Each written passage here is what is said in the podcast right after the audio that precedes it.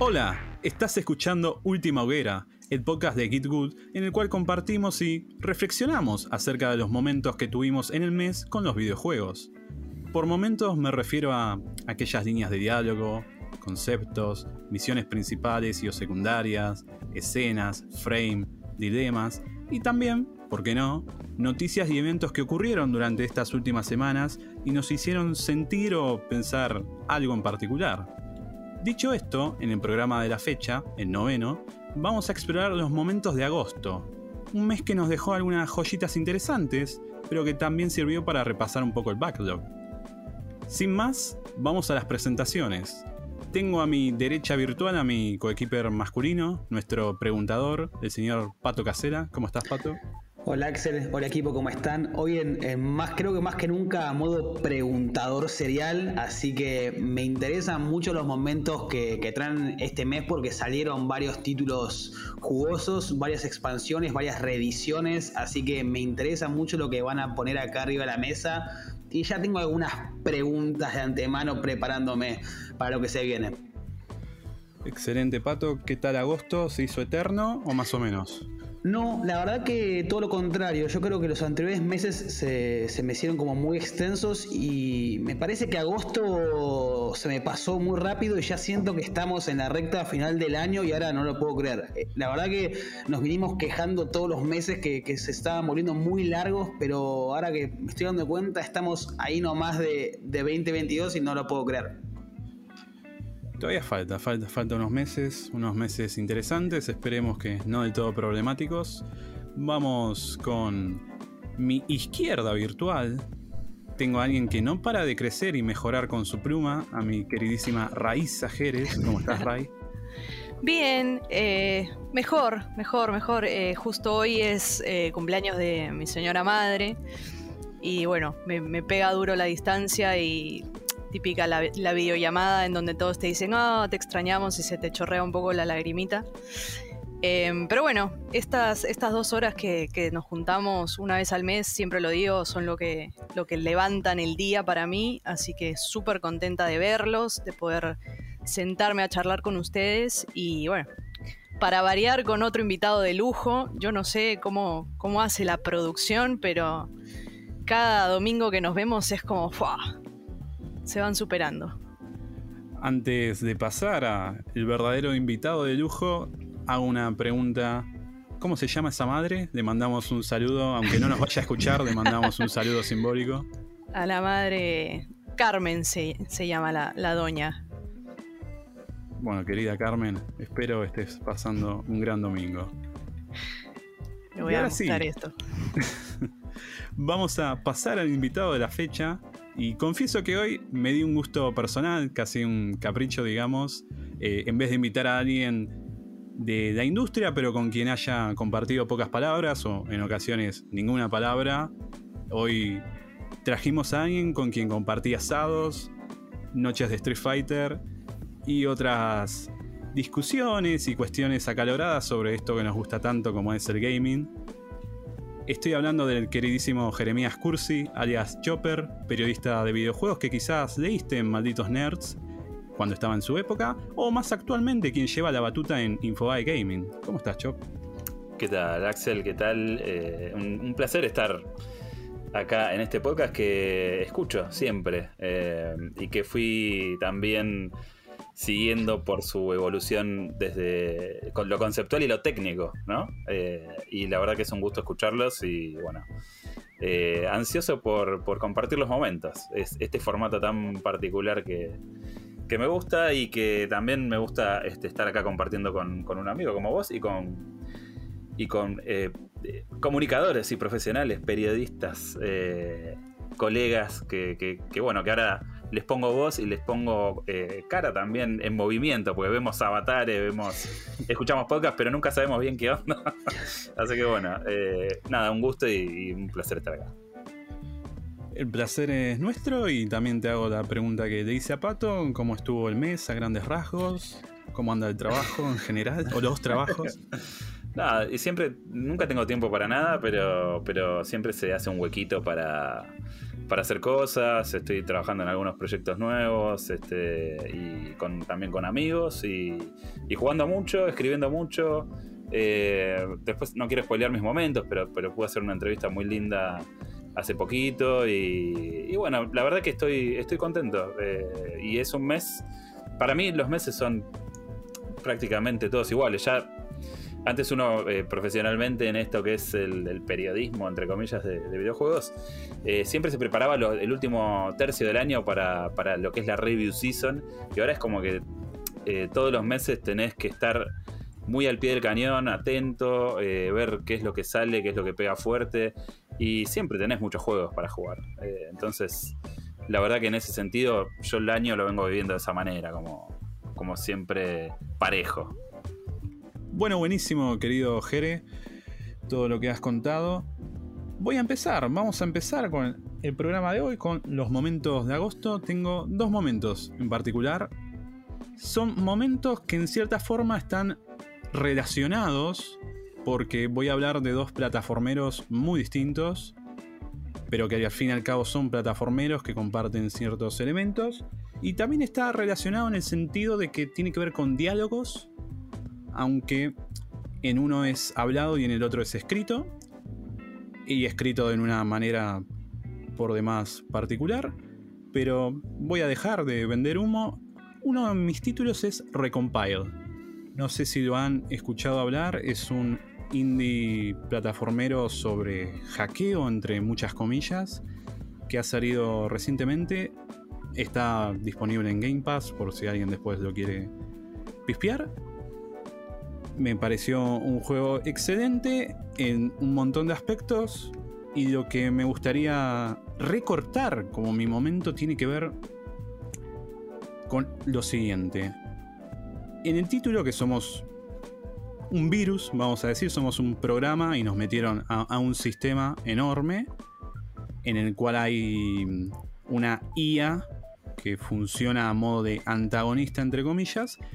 Eh, vamos saltando plataformas, descubriendo un montón de cosas. La cuestión es que la historia se nos cuenta a través de logs, a través de estos archivos que tienen como comunicaciones grabadas entre personas que quizás al principio no sabemos exactamente quiénes son, dónde están, en diálogos que tienen con esta inteligencia artificial.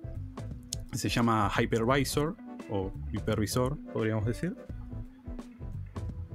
Y uno empieza, primera sección de mundos, digamos, eh, hay diálogos más que nada interesantes, entretenidos, nos van poniendo un poco en el setting, son un grupo de personas trabajadoras que están haciendo algo que no se sabe qué es exactamente, pero mientras lo están intentando hacer, hablan con este hypervisor.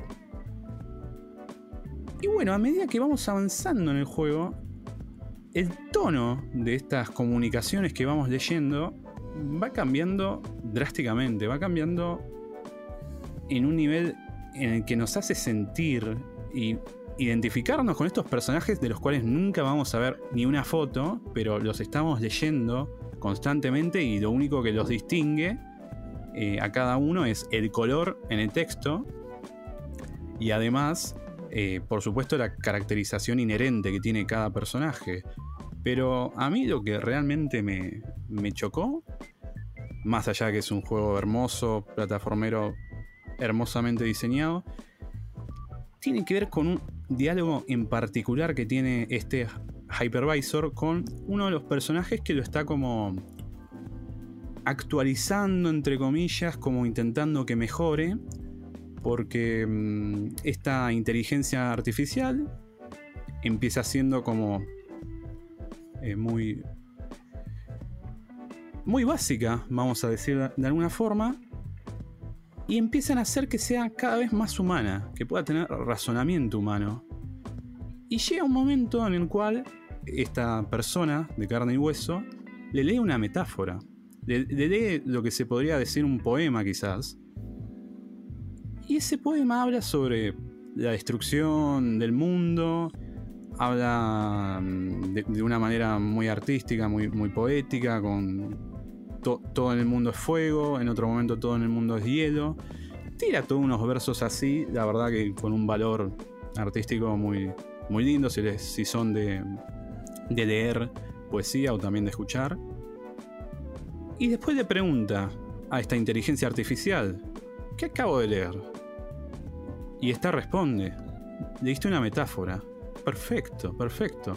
¿Me podrías decir qué temas había en esa metáfora? Y empieza a nombrar eh, la extinción de la humanidad, el odio, el desasosiego, y también nombra el deseo, y había otra positiva que, spoiler, no voy a decir nada, pero nombra eso la persona a cargo, dice, perfecto de nuevo, ahora me podrías decir vos un poema, una metáfora, usando todo lo que sabes de nuestro idioma, el inglés, y que tenga esos mismos temas, la inteligencia artificial lo hace, tira líneas completamente diferentes, pero que tienen esos temas que se pueden ver, y mm, nuevamente la persona a cargo la felicita, dice, muy bien, esto está muy bien, puedo ver este tema, este otro, está de, la destrucción, el del miedo, el desasosiego, etc. Pero ¿dónde está el deseo? Le pregunta. Y la inteligencia artificial le responde, está en el deseo a morir. Y dice en qué verso lo transmite. Y yo la verdad estaba jugando esto a las 2 de la mañana y es como que no es, un juego muy largo, se terminará en 6 horas más o menos, podríamos decir.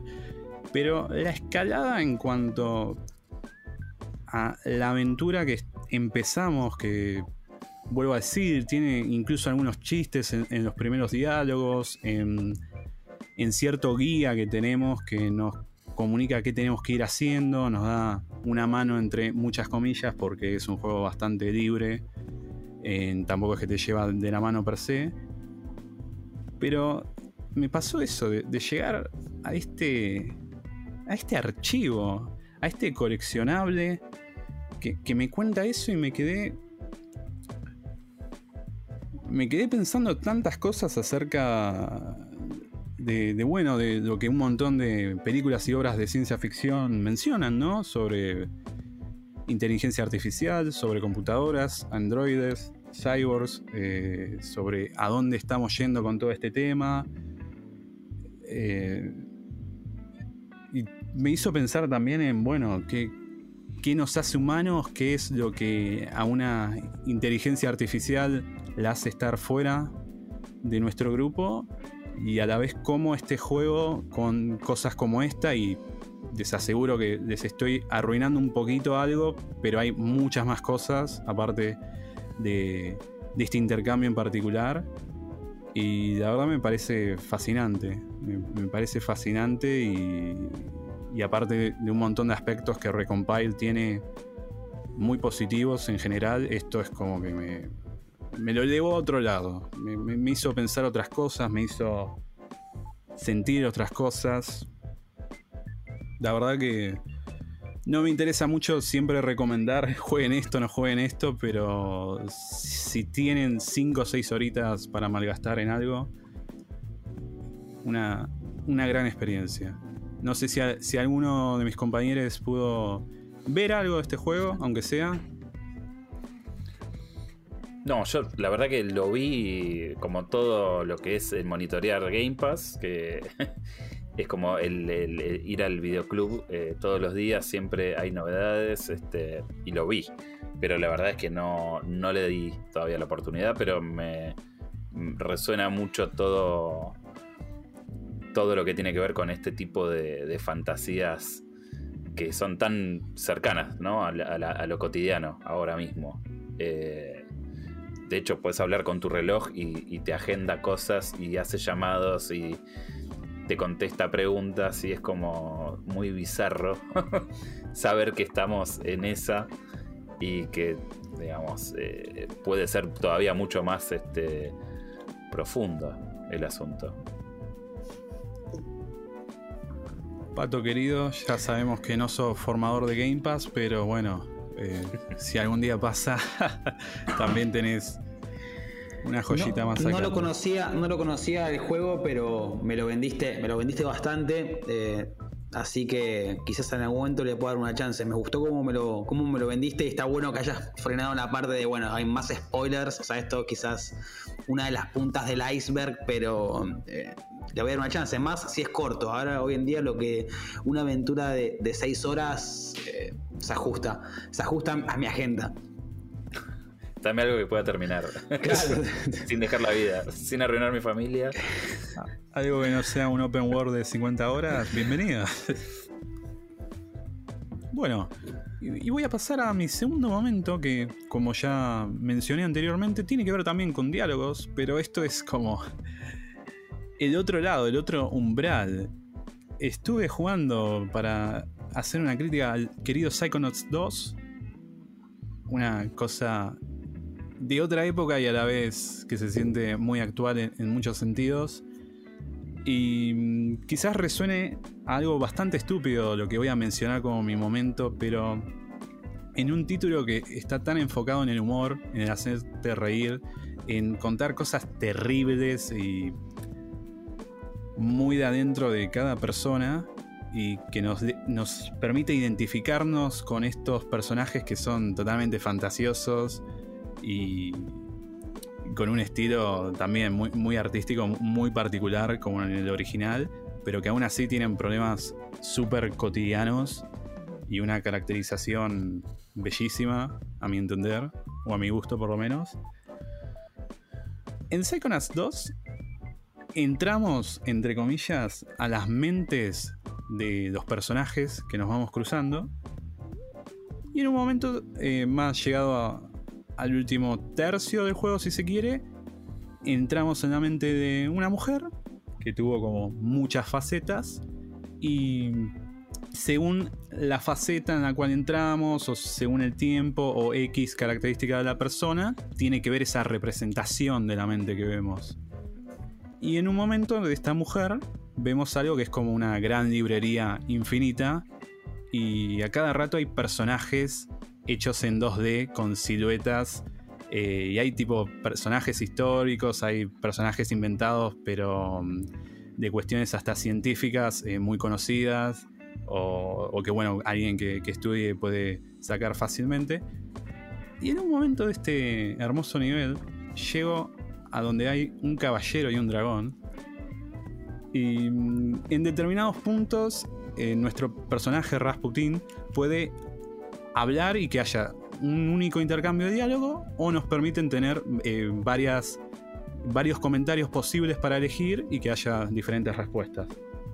Bueno, con, este, con estos dos pasó lo segundo, había varias opciones de diálogo para elegir y entonces ves que están por pelear un caballero y un dragón y como que preguntas, che, ¿por qué están peleando? Che, ¿qué les pasa? Y el caballero habla en un inglés antiguo, súper formal, como haciendo, haciendo énfasis en su, en título de caballería y en la hazaña que está por hacer. Y el dragón es más bien un, flaco que simplemente la quería pasar bien. Dice, no, yo estaba acá, re chill, y vino este de la nada y me viene a joder. Y, hay unos intercambios bellísimos porque Rasputín quiere como ayudar a la situación, a que dejen de pelear. Y, y como que empieza a decirle algo al caballero y el dragón acota y le dice, no, no, quédate tranquilo, yo ya llamé a la policía, en cualquier momento van a llegar. Eh, y lo que es para mí capaz eh, el intercambio supremo que tienen es que Rasputín intenta como amigarlos. Le pregunta, che, eh, algo que tengan en común. Eh, ¿Les gusta la pizza? Y el caballero dice, sí, sí, me encanta la pizza de pepperoni, qué sé yo. Y el dragón dice, sí, yo suelo comer mitad y mitad, suelo comer princesas y queso en una mitad y en la otra ananá y jamón. Y el caballero dice, no, no lo puedo creer, esto es una abominación, ¿cómo vas a comer ananá y jamón en la pizza? Y ahí es como que es la, última opción de diálogo que nos queda y se termina de descarriar eh, el asunto y bueno, seguimos con nuestra partida.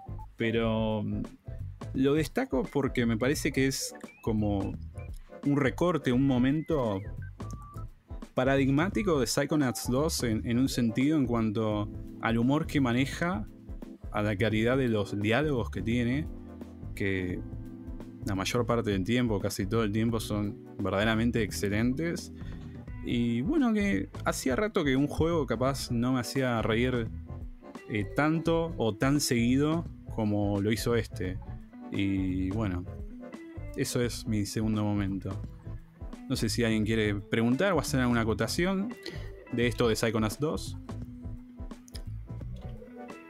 Eh, Sí, yo quería preguntar, más que nada, no por este momento particular, sino eh, al juego en sí. Yo jugué al, uno, no tuve la posibilidad todavía de, agarrar la secuela, pero mi pregunta es, esta, esta parte, ¿no? Este, este diálogo de, la pizza con Anané Jamón, que sí, me parece una abominación de, del demonio. Eh, ¿Se repite este tipo de humor en el juego? O, o sea, ¿qué, tan esporádico es o qué tan frecuente es ese tipo de situaciones? Donde no sé, no sé si soltás una carcajada, pero te dibujo una sonrisa. Todo el tiempo. Todo el tiempo. Quizás no todo el tiempo es. Eh, a ver, esto sería como una clara referencia ¿no? a nuestra cultura y a un debate, discurso, entre comillas, que, se puede dar hasta en redes sociales normalmente. No es que suelen ser eh, chistes muy referidos a eso, pero sí que hay chistes sobre cosas cotidianas, sobre cuestiones más serias, entre comillas, como padecimientos, que manejan el mismo nivel de humor, la misma tonalidad, y están todo el tiempo distribuidos, más allá de sus claros momentos de golpes bajos y, y cuestiones más dramáticas, ¿no? Sí, yo, yo creo que también, o sea, no, no podría definir un momento bisagra del juego en el cual me enamoré como lo hice, pero mm, digamos, siento que es una experiencia eh, tan humana en general. Los diálogos. Me, parece que está buenísimo que la gente que por ahí no logró, por una cuestión meramente eh, cronológica y tal vez eh, por falta de interés, porque la obra de Tim Schafer se puede explorar en todo sentido, en todo su efecto, y vos podés darte cuenta eh, con cualquiera de sus juegos, incluso hasta te diría de Brutal Legend, que ah, eh, tiene como una mirada muy particular sobre lo que es la cultura del rock, los chistes, los clichés, quiénes son los emo, cómo aparecen representados en ese momento en el juego. Es como que siempre hay una cuestión muy humana y muy inteligente. Eh, y acá se repite. Y, y se repite en un juego que tiene un montón de mensajes muy positivos eh, y muy cálidos. Y es un juego que no parece salido de una línea de producción, no es... Eh, tiene eh, lo, desprolijo de, lo artesanal en un punto. Vos si lo mirás de cerca, por ahí le ves alguna costurita. es como decía Axel, tiene como esta cosa medio de juego de otra época porque es un plataformero en 3D que tiene como un montón de vicios de los colectatones de, hace mil años. Pero a su vez eh, se siente súper vigente porque, bueno, eh, retoma eh, todo lo que tiene que ver con la salud mental, que es algo que hoy, por suerte, digamos, es como que se conversa mucho y está como mucho más a flor de piel. y lo hace con una mano y con una sensibilidad que es, me parece increíble. Eh, yo, creo que es uno de mis grandes este, momentos del mes, sin lugar a dudas, haber pasado por toda esa experiencia y llevarme algo cálido adentro, ¿no? Con, estos personajes, con Raz, con su familia. Eh, no sé, es como una cosa muy increíble lo que lograron hacer ahí. Ray, querida, ¿pudiste probar alguno de estos títulos, esta franquicia? ¿Te desconocida? Eh, yo primero quiero decir que me siento un poco atacada porque yo consumo desde que tengo uso de razón pizza con ananá. O sea, pizza con piña en realidad. Porque en Perú se dice piña, nadie usa el término ananá. Eh, y lo hago hasta el día de hoy. Mi pizza favorita está justamente en la esquina de mi casa y siempre pido media pizza de musa para, para quien quiera, pero la otra mitad siempre tiene ananá para mí. Así que me siento un poco atacada con esta, este chiste. Y esta aberración, como la llamó Pato. Así que. Te queremos igual, Ray. Yo, vos sabés que yo te quiero igual, más allá de ese, de ese particular gusto que tenés por, por la es pizza. la perfección y es el balance exacto entre el dulce y el salado. Es como cuando voy al cine y pido que el balde de pochoclo pongan la mitad dulce, la mitad salado. Va pasando de uno al otro. Es. ¿Cuál es el problema? Basta, Ray, porque la estás embarrando. O sea, ya te metiste en el terreno de los pochoclos salados. Esto puede terminar muy mal. Volvamos a Psychonauts porque. No, yo el pochoclo salado te lo banco en un, en un contexto no cinematográfico. Es súper tal extraño. vez. Igual, Claro. Esto es una discusión aparte, pero es súper extraño porque aquí el pochoclo dulce es como. O sea, el, pochoclo dulce es el estándar. Tú vas y dices pochoclo y te dan dulce, pero, pero en la mayoría de Latinoamérica lo que te dan siempre es el salado. Tú pides pochoclo o canchita o como le digan en otro país y siempre te van a dar el salado. Entonces es como, la primera vez que fui al cine dije, hey, se equivocaron. Y después me caí en toda esta... es- No sé por qué tienen el dulce como... Va, no importa. Eh, es una discusión aparte. Eh, lo que yo quería saber... Canchita, te dicen, Sí. disculpa, pero me quedó eso resonando. Para Canchita, nosotros es canchita y bueno, eh, en Chile creo que son... eh, no, en Colombia son cotufas y sí, cada, cada lugar tiene su, su término particular. Para nosotros es canchita. Eh, lo que quería saber es si sentían una evolución para quienes jugaron el primero y el segundo, eh, si sentían una evolución justificada porque hay poco más de 15 años entre la primera entrega del Psychonauts y, el, y, y esta segunda que acaba de salir. Sí, sí, personalmente. Personalmente siento que en muchos aspectos es el mismo juego, pero que se nota mucho en cuanto a la escritura y en cuanto al desarrollo de los personajes. O sea, hay nuevos personajes, por supuesto, pero también varios repetidos, aparte del protagonista. Y en, cierta forma es muy loco ver cómo en 15 años lograron una construcción un, desarrollo de los mismos que sin volver dos otras personas se sienten de otra manera. Se, sienten, se siente como si hicieron su recorrido, digamos. Y después incluso repite poderes, eh, repite algunas secciones que... ah, pero en general eh, me parece una justificada secuela en todo sentido.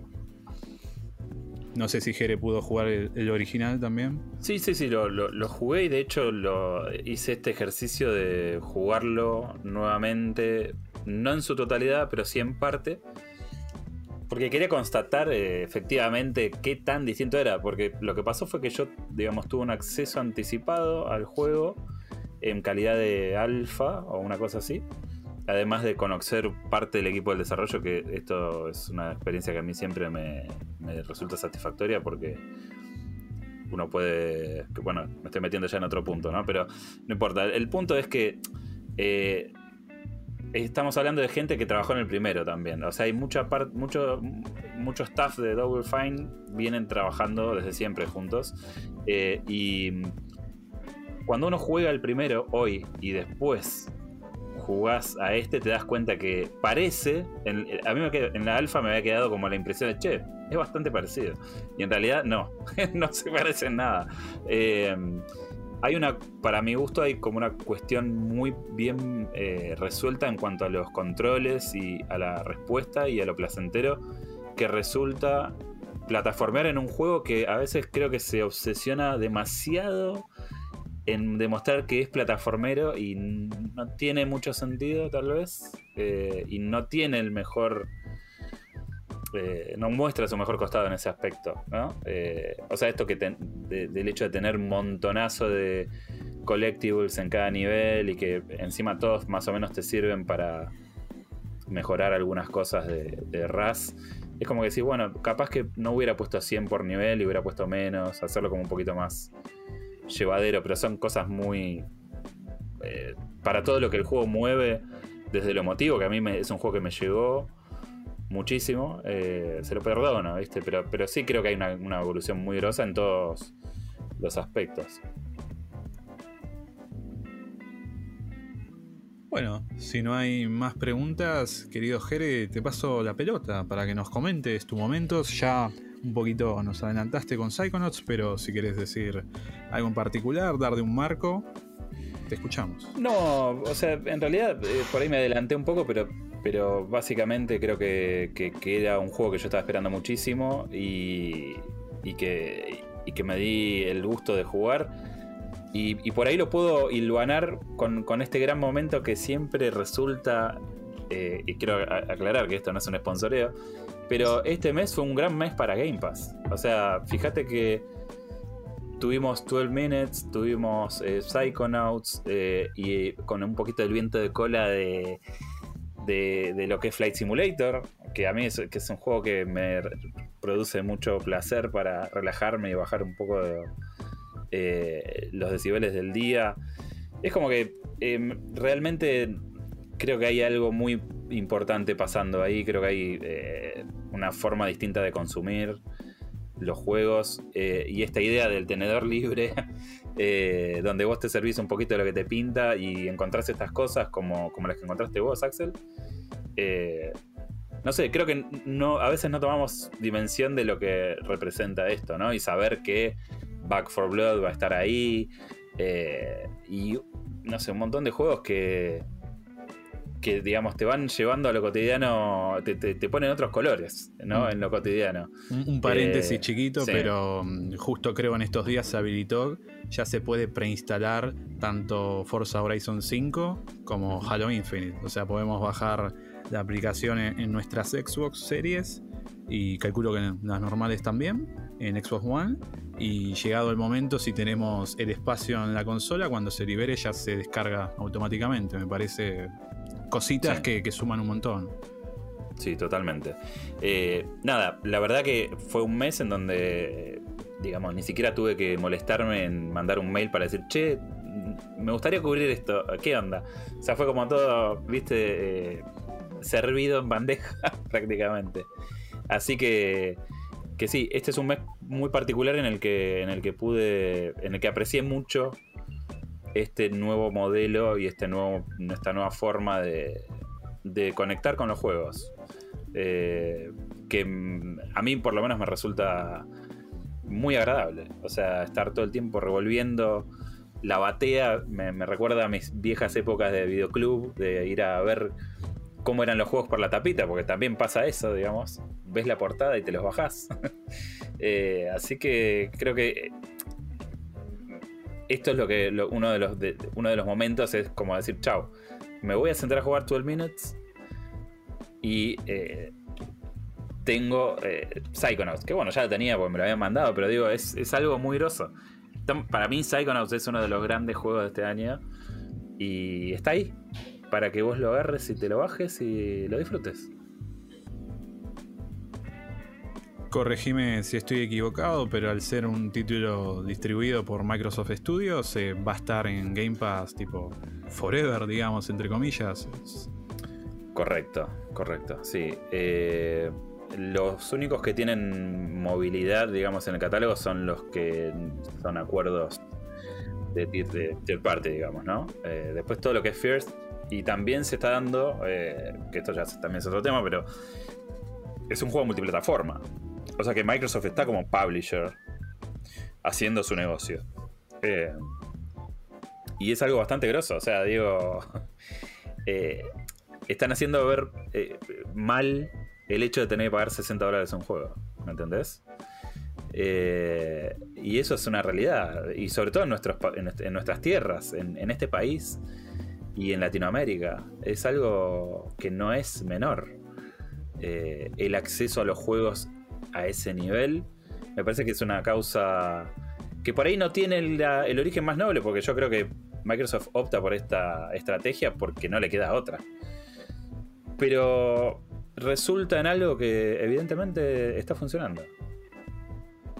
Y cada vez que tengo que pagar 60 dólares a un juego, digo, bueno, eh, allá vamos, pero qué sé yo. ¿60 o 70? 70, bueno, 70. 70. si vamos a hablar de Play, 70, claro. Y eso si después no tenés que pagar, tipo, no sé, una versión de director que le pide otros 20 o 30 dólares arriba, como me pasó a mí hace, hace pocos días. Entonces, acá hay dos visiones de mercado muy diferentes y a, a, lo que apuntan. Yo creo que Sony en su momento, hace cuando lanzó la nueva consola, dijo, bueno, voy a hacer algo parecido y saco el PS Plus Collection, que eran esos 20 juegos para que la consola no salga vacía. Pero a mí lo que me pasa, no soy consumidor de, Xbox ni de Microsoft, o sea, yo soy de la vereda de Sony, me pasa como siento que acá justamente en el territorio latinoamericano o en Argentina principalmente siento que le falta otro tipo de impacto en lo que es marketing, en lo que es publicidad para que eso de Game Pass, porque la verdad que eso de Game Pass me parece genial, es un tenedor libre de juegos y siento que acá la cultura de la Play está como muy arraigada, es como la cultura de si, está en Netflix. Entonces, eh, siento que como que le falta un empuje más desde el lado de la publicidad y el lado de, che, tenés todos estos juegos para jugar con la consola, pagando una suscripción que creo que hace poco, no sé si salía 30 pesos, corréjame si estoy equivocado, salía 30 pesos los tres meses, una promoción o algo así, 30 pesos, un Guaymallén de chocolate y tenés tres meses para jugar a lo que vos quieras.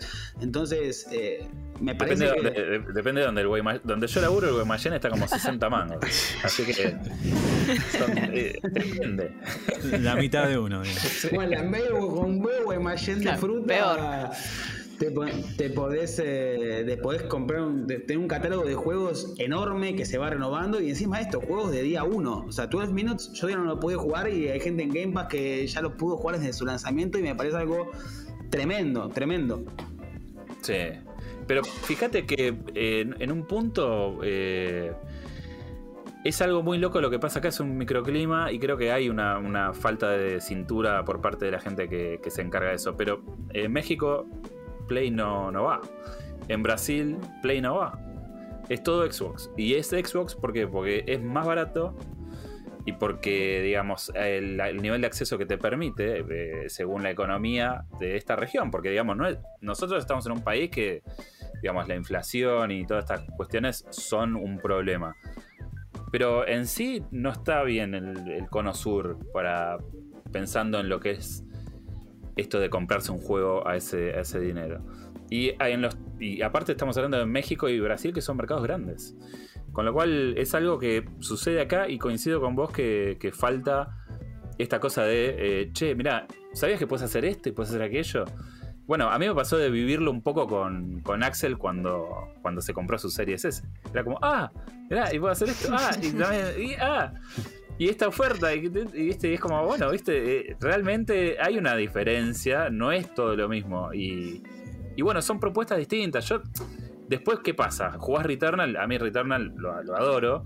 Nadie le va a quitar ese pedigrí, pero digamos, después uno, siendo consciente de todo lo que puedes hacer con cada cosa, tenés que tomar sus decisiones, ¿no? O sea, es, es eso lo que apunto. Por ahí falta un poco más de conocimiento en el lado verde para decir, che, viste que si vas por acá puedes hacer esto. Mucha gente en PC no tiene Game Pass, es estupidísimo no tenerlo en PC. Tienes un montón de juegos para jugar. Bueno, eh, ya mismo. sí, Igual, históricamente, el Game Pass de PC creo estaba muy vapuleado. No sé hoy en día cuál es su estado. O sea, tenía como la mitad del catálogo de consola. Eh, em, empezó, empezó duro. Sí, eh, eso, eso es verdad, pero ponele, Psychonauts está. Yo lo jugué en PC, de hecho, en la mayor parte. Igual, a mí particularmente, y esto ya lo he comentado, es un tema de que puedo tener una gran. De hecho, casualmente tengo una gran PC que me corre todos los juegos, pero no, no, no se me acomoda. A mí me gusta. Como trabajo todo el día en la PC, me pasa esto de que corto el horario laboral y lo último que quiero es cambiar de computadora para ponerme a jugar en eh, como que en ese mismo sistema. Por eso me gusta más y, se me acomoda más pasar eh, de trabajar en computadora a jugar en consola. Y ese es el tema, porque igual sí, Game Pass, 39 pesos, démelo ahora.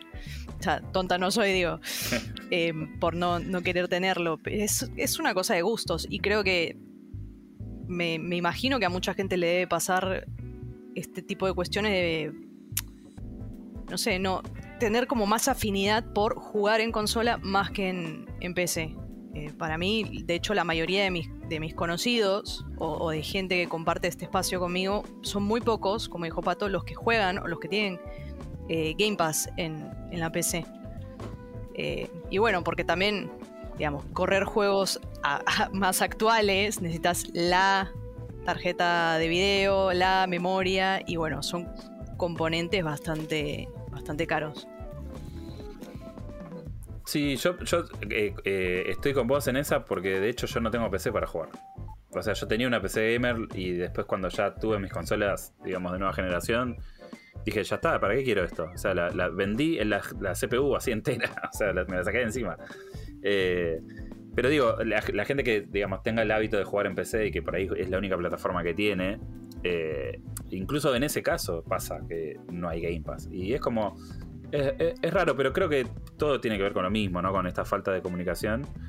Y de hecho creo que desde mis redes he hecho más por esa causa que la propia Microsoft. Sí, Argentina. embajador una de cuestión de comunicación y una cuestión de, de educación. O sea, yo creo que Microsoft tiene que empezar a educar al, al público gamer en el sentido de, bueno, o sea, yo tengo, te ofrezco todo esto, ¿no? Tenés Xbox y tenés PC, bueno, también puedes jugar por este lado. Entonces, eh, nada, me parece muy loco, me parece muy loco y, y esto de que lo que decíamos antes, de- después, si tenés Play, estar pagando 60, 70, 100, 110 dólares por una versión completa de un juego.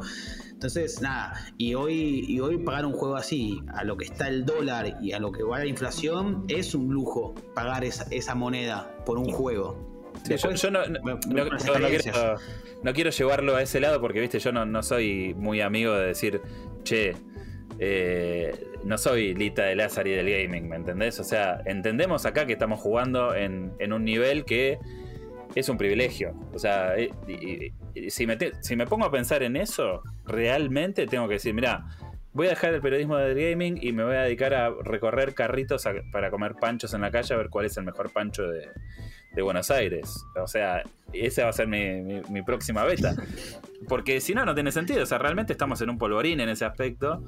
Pero también, digamos, hay que reconocer que a veces hay cuestiones que son más ventajosas que otras y es eso, ¿viste? Pero, pero eh, volviendo al, punto inicial, eh, nada, este mes me pareció un golazo y lo aprecié como nunca. Porque Game Pass es algo que me aparece en la tarjeta de crédito una vez por mes y digo, ah, es cierto que lo estoy pagando. Eh, porque real, ¿viste? O sea, eh, no siempre pasa que tenés una seguidilla tan grosa como pasó este mes y este mes fue O sea, fue como, bueno, ahí está. Y todo lo que se viene también, o sea, es como que digo, bueno, es, fue un, un momento de cariño. Es momento de que Xbox aproveche y explote Latinoamérica. Porque es, es un mercado que le conviene muchísimo y a la gente en realidad, si, si lo ponemos en, en frío, eh, a todos nos conviene irnos por un Game Pass y, y ponernos la, la camiseta verde. Te lo digo yo que estoy pensando en pagar 60 dólares en noviembre por un remake de un juego de hace pff, 800 años con Pokémon. O sea, sigo comprando la misma fórmula. Dale. Bueno, es- cada uno tiene sus cosas, eso está bien. Yo, yo- yo lo único que espero, Ray, es que vayas por la calle y te encuentres una serie S o X por ahí en el camino y digas, ah, bueno, ya, ya está, ya, ya pude cambiar. Y de acá que salga la Play 5, seguro termino con una Xbox antes. Así que. Bueno, querido Chopper, ¿algún otro momento? ¿Algo para compartirnos? Eh, esto, eh, voy a pegar un, eh, por ahí de...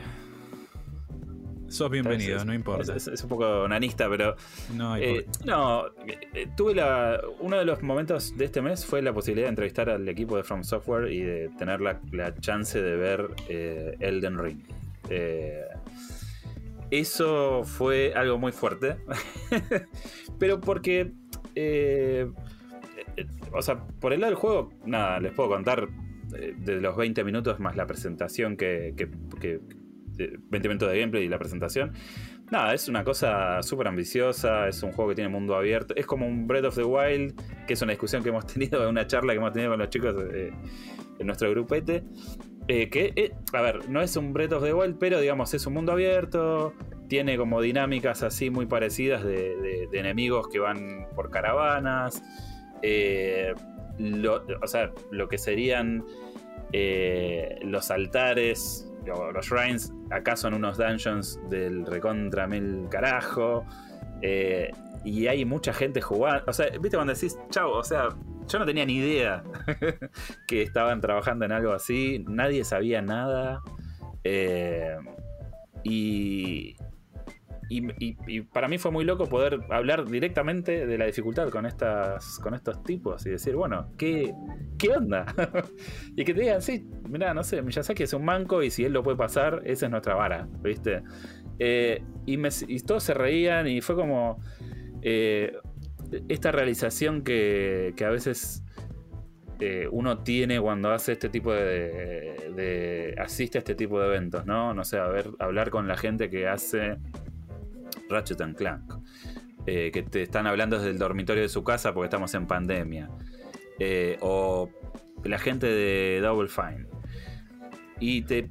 O sea, a mí me permite acordarme de que esto está hecho por gente. ¿Viste? A veces uno es muy fácil caer en el ardid, viste, de las redes sociales y bueno, eh, si algo no te gusta lo haces mierda. Y no sé, y me pasó de ir a eventos específicamente a un estudio a probar un juego. Y vos ves el entusiasmo de la gente, decís, quitando toda la cosa evidente del negocio y de, la, y de los CEOs y de los Bobby Kotics del mundo, la gente que te lo muestra tiene un entusiasmo re genuino y quiere que te guste.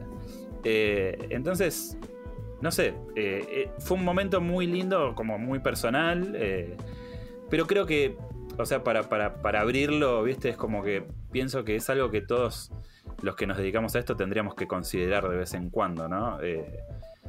no sé si, o sea, no siempre se dan las posibilidades para estar con alguien de la industria, pero por ahí si no podés hacerlo con una persona de Front Software, tal vez puedes acercarte a alguien que está haciendo juegos y ver qué onda, ¿viste?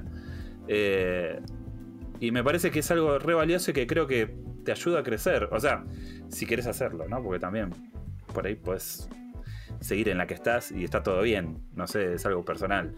Pero me parece algo muy, muy interesante. Eh, y nada, fue como un, un, evento realmente. Porque aparte, a mí, digamos, los juegos de Front Software, yo siempre le digo a Axel, no es que me muero pero admiro mucho lo que hicieron y eran muy punk rock. O sea, cuando salió eh, Demon Souls y después Dark Souls, estábamos con Star Wars Kinect, todos bailando Soy Han Solo. Y estos chabones, o sea, juegos que se jugaban solos. Y estos tipos dijeron, ¿sabes qué? La mano es por acá. o sea, y eso es un statement muy, muy zarpado. Eh, y los tipos lo toman real así livianamente y y bueno, ahora en este juego van a tener muchas más opciones para que vaya más gente, porque los tipos realmente quieren que jueguen todos a sus juegos. No es una cosa que está hecha para el tipo superhumano, o sea, o, la tipa superhumana. Es, es gente tratando de entretener al final de cuentas. Y eso me parece muy, muy interesante para rescatar y para tener en cuenta siempre que uno habla de juegos. Por eso yo cambié mucho mi forma de criticar, ¿no? Porque antes era fácil. en un punto estabas en tu cámara de vacío y decías, bueno, esto es una mierda. Y hoy es como que me parece que está bueno tener esa empatía, o por lo menos yo lo siento así. Eh, así que ese fue mi otro eh, gran momento de, este agosto. Sí, me, pareció muy, muy interesante que, mm, vale aclarar, Jeremy me dejó ver un, cachito de la entrevista antes de que se, publique y estaba esta, esta frase, ¿no? De, de que ellos realmente quieren que cualquier persona pueda jugar sus juegos.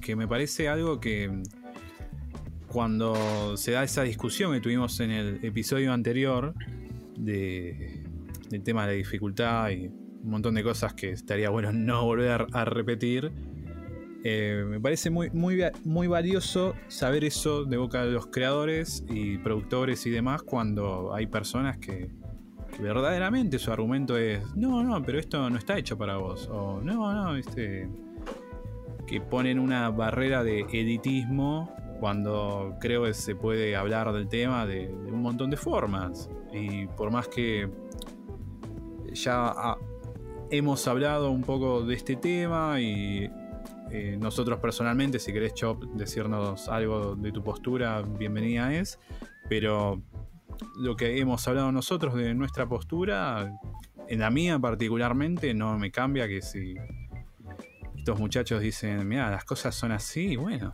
las cosas son así. Eh, vamos a entender, agarrar la obra o no, digamos, ¿no? Sí, yo, me arriesgaría a decir que también, digamos, eh, hay, matices, ¿no? Porque yo eh, he jugado Street Fighter y he participado en algunos torneos con gente de afuera y andás a ver lo que es un manco para un chabón que hace un juego de front software.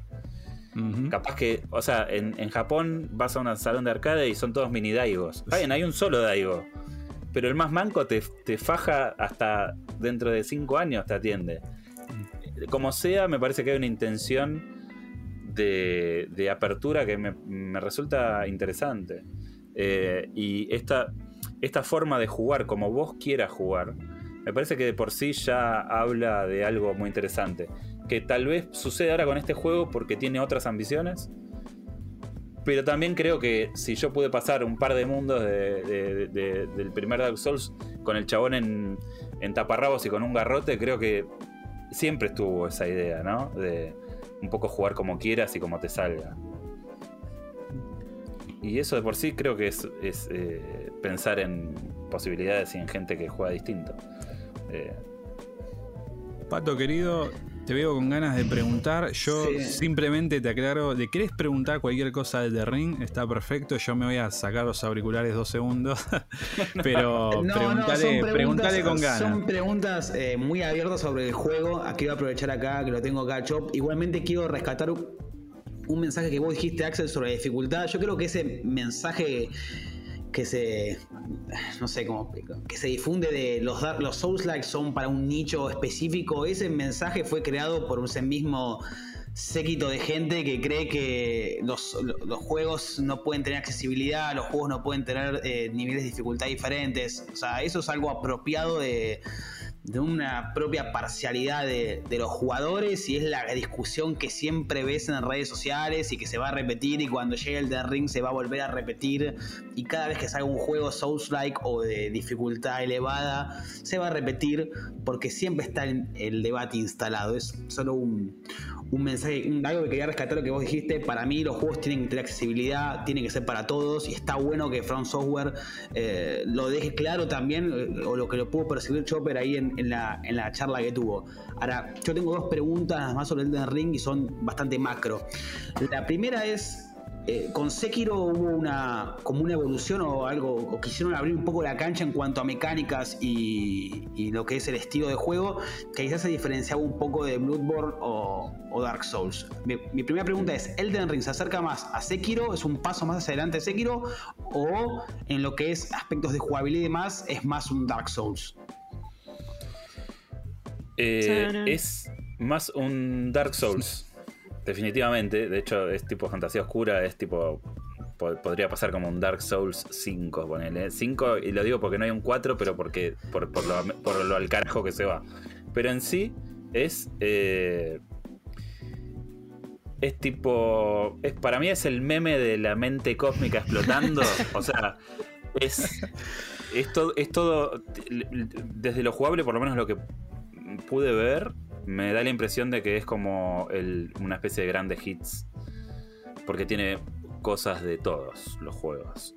Eh, por ejemplo, tiene esta idea de que podés romper eh, tipo posturas parecido a, Sekiro, pero parecido pero distinto. Después puedes invocar, eh, puedes reclamar almas, ponerle de jefes y invocar ciertos poderes. O sea, como que tiene como un montón de, de repasos por, por conceptos anteriores de, del estudio y bueno, puesto en un contexto mucho más ambicioso que... A ver, no quiero decir que la única ambición es... o, decir ambición solo porque tiene un mundo abierto, sino porque en realidad hay que hacer funcionar un juego que tiene un espíritu tan y un ADN tan claro en algo o sea, están abarcando un género distinto, más allá de que se juegue como, como un Souls. Eh, entonces, nada, sí, definitivamente es más Dark Souls que Sekiro. Aunque tiene una cosa con la historia bastante marcada, o sea, como que eso está bien laburado. Eh, no es tan críptico, o por lo menos parece que no va a ser tan críptico, si bien vas a tener la posibilidad de desenmarañar detalles del universo, es como que va a ser mucho más explícito. Buenísimo, buenísimo. Y mi segunda pregunta no sé si en la presentación te dijeron, che, se está corriendo en la consola o en PC, nada. Yo sé que el juego va a salir tanto para la generación anterior como esta.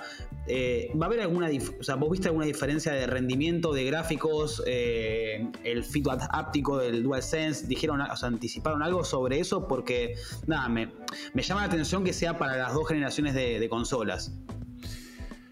Mira, en ese aspecto lo que se vio eh, no tenía ni siquiera los prompts de los botones, como para decirte, ah, claramente estaba jugando una Play 5. O sea, para mí era un RPC, eh, se veía muy bien, muy zarpado, pero yo hice esa pregunta respecto a los desafíos que, que existen entre desarrollar un juego así de grande y con esa escala pero me dijeron que, digamos, para ellos fue algo relativamente sencillo y que obviamente están aprovechando, eh, digamos, la, extensión de los juegos que han hecho hasta el momento. Eh, o sea, como que tienen sus trucos para dar esa sensación de, de, enormidad en el juego. Porque recordemos que vas a tener un caballo, vas a poder explorar a caballo. Eh, o sea, eso ya te habla de que vas a estar un rato largo cabalgando, como mínimo. Eh, pero no, o sea, el, hardware de nueva generación se va a aprovechar y obviamente va a ser la versión con mejor performance y con más detalles visuales, pero en sí estamos hablando del mismo juego la misma estructura, así que eh, es intergeneracional. Excelente. Que llegue enero ya entonces. No dijeron nada, no un posible retraso, nada. No, no, la, fecha, es la fecha. Creo que me tomo los días de eh, vacaciones y después me dicen, no, vamos a ir a abrir. No, yo, realmente estoy esperando que, muestren. De hecho, cuando se levantó el embargo, dije, bueno, va a ser el momento en que la gente va a poder ver lo que vimos. Y no, no lo mostraron y es rarísimo. Pero bueno, eh, espero que lo puedan ver pronto, porque realmente es algo eh, fuera de serie y, la verdad que está buenísimo. Bueno, también cabe dar felicitaciones porque recibir una invitación así dice mucho de, de la trayectoria de uno, ¿no? Que te consideren para formar parte de un evento así, a mí me parece enorme. Entonces hay que destacar esa, esa parte también. Es, lo que se cosecha de años de experiencia, de trabajo y, de ponerse la industria un poquito encima. Así que... Gracias, gracias. yo, yo creo que hay un poco de eso y también hay, muchos factores. Eh, no creo en la suerte, pero, pero sí creo que a veces, digamos, uno tiene que estar en ciertos lugares para que sucedan algunas cosas y uno es como que tiene que ir y tomarlos eh, de alguna manera. Ayudar a la eh, suerte, capaz. Ayudar a la suerte. Yo, lo que, yo soy una persona que soy un laburador y que estoy todo el tiempo metido haciendo cosas y, bueno, a veces las cosas llegan, a veces no. Me ha pasado como que no lleguen también. Y está bien, o sea, esto es así. Pero bueno, cuando llega hay que festejarlo y, y la verdad que llegó algo que yo no me esperaba y, bueno, me di cuenta después de que pasaron unos días que dije, ah, pará, esto lo vieron 50 personas. O sea, no es que... Eh, entonces, eh, nada, la verdad que fue un privilegio y, fue uno de los momentos, pero porque a mí es el, es el tipo de laburo que me gusta hacer. O sea, yo, a mí se me da bien hablar con la gente y sacarle data y, y te da como otro entendimiento, qué sé yo. Cuando hablé con la gente de Returnal también, yo soy fanático de los juegos de Housemarque y mi charla estuvo repleta de referencias y los tipos se cagaban de risa y eso es lo que me gusta a mí. O sea, porque es... Quiero entender cómo funciona la cabeza de esa gente que hace estas cosas que no entiendo. que juego y, y me divierten, pero, pero es muy complejo hacer un juego.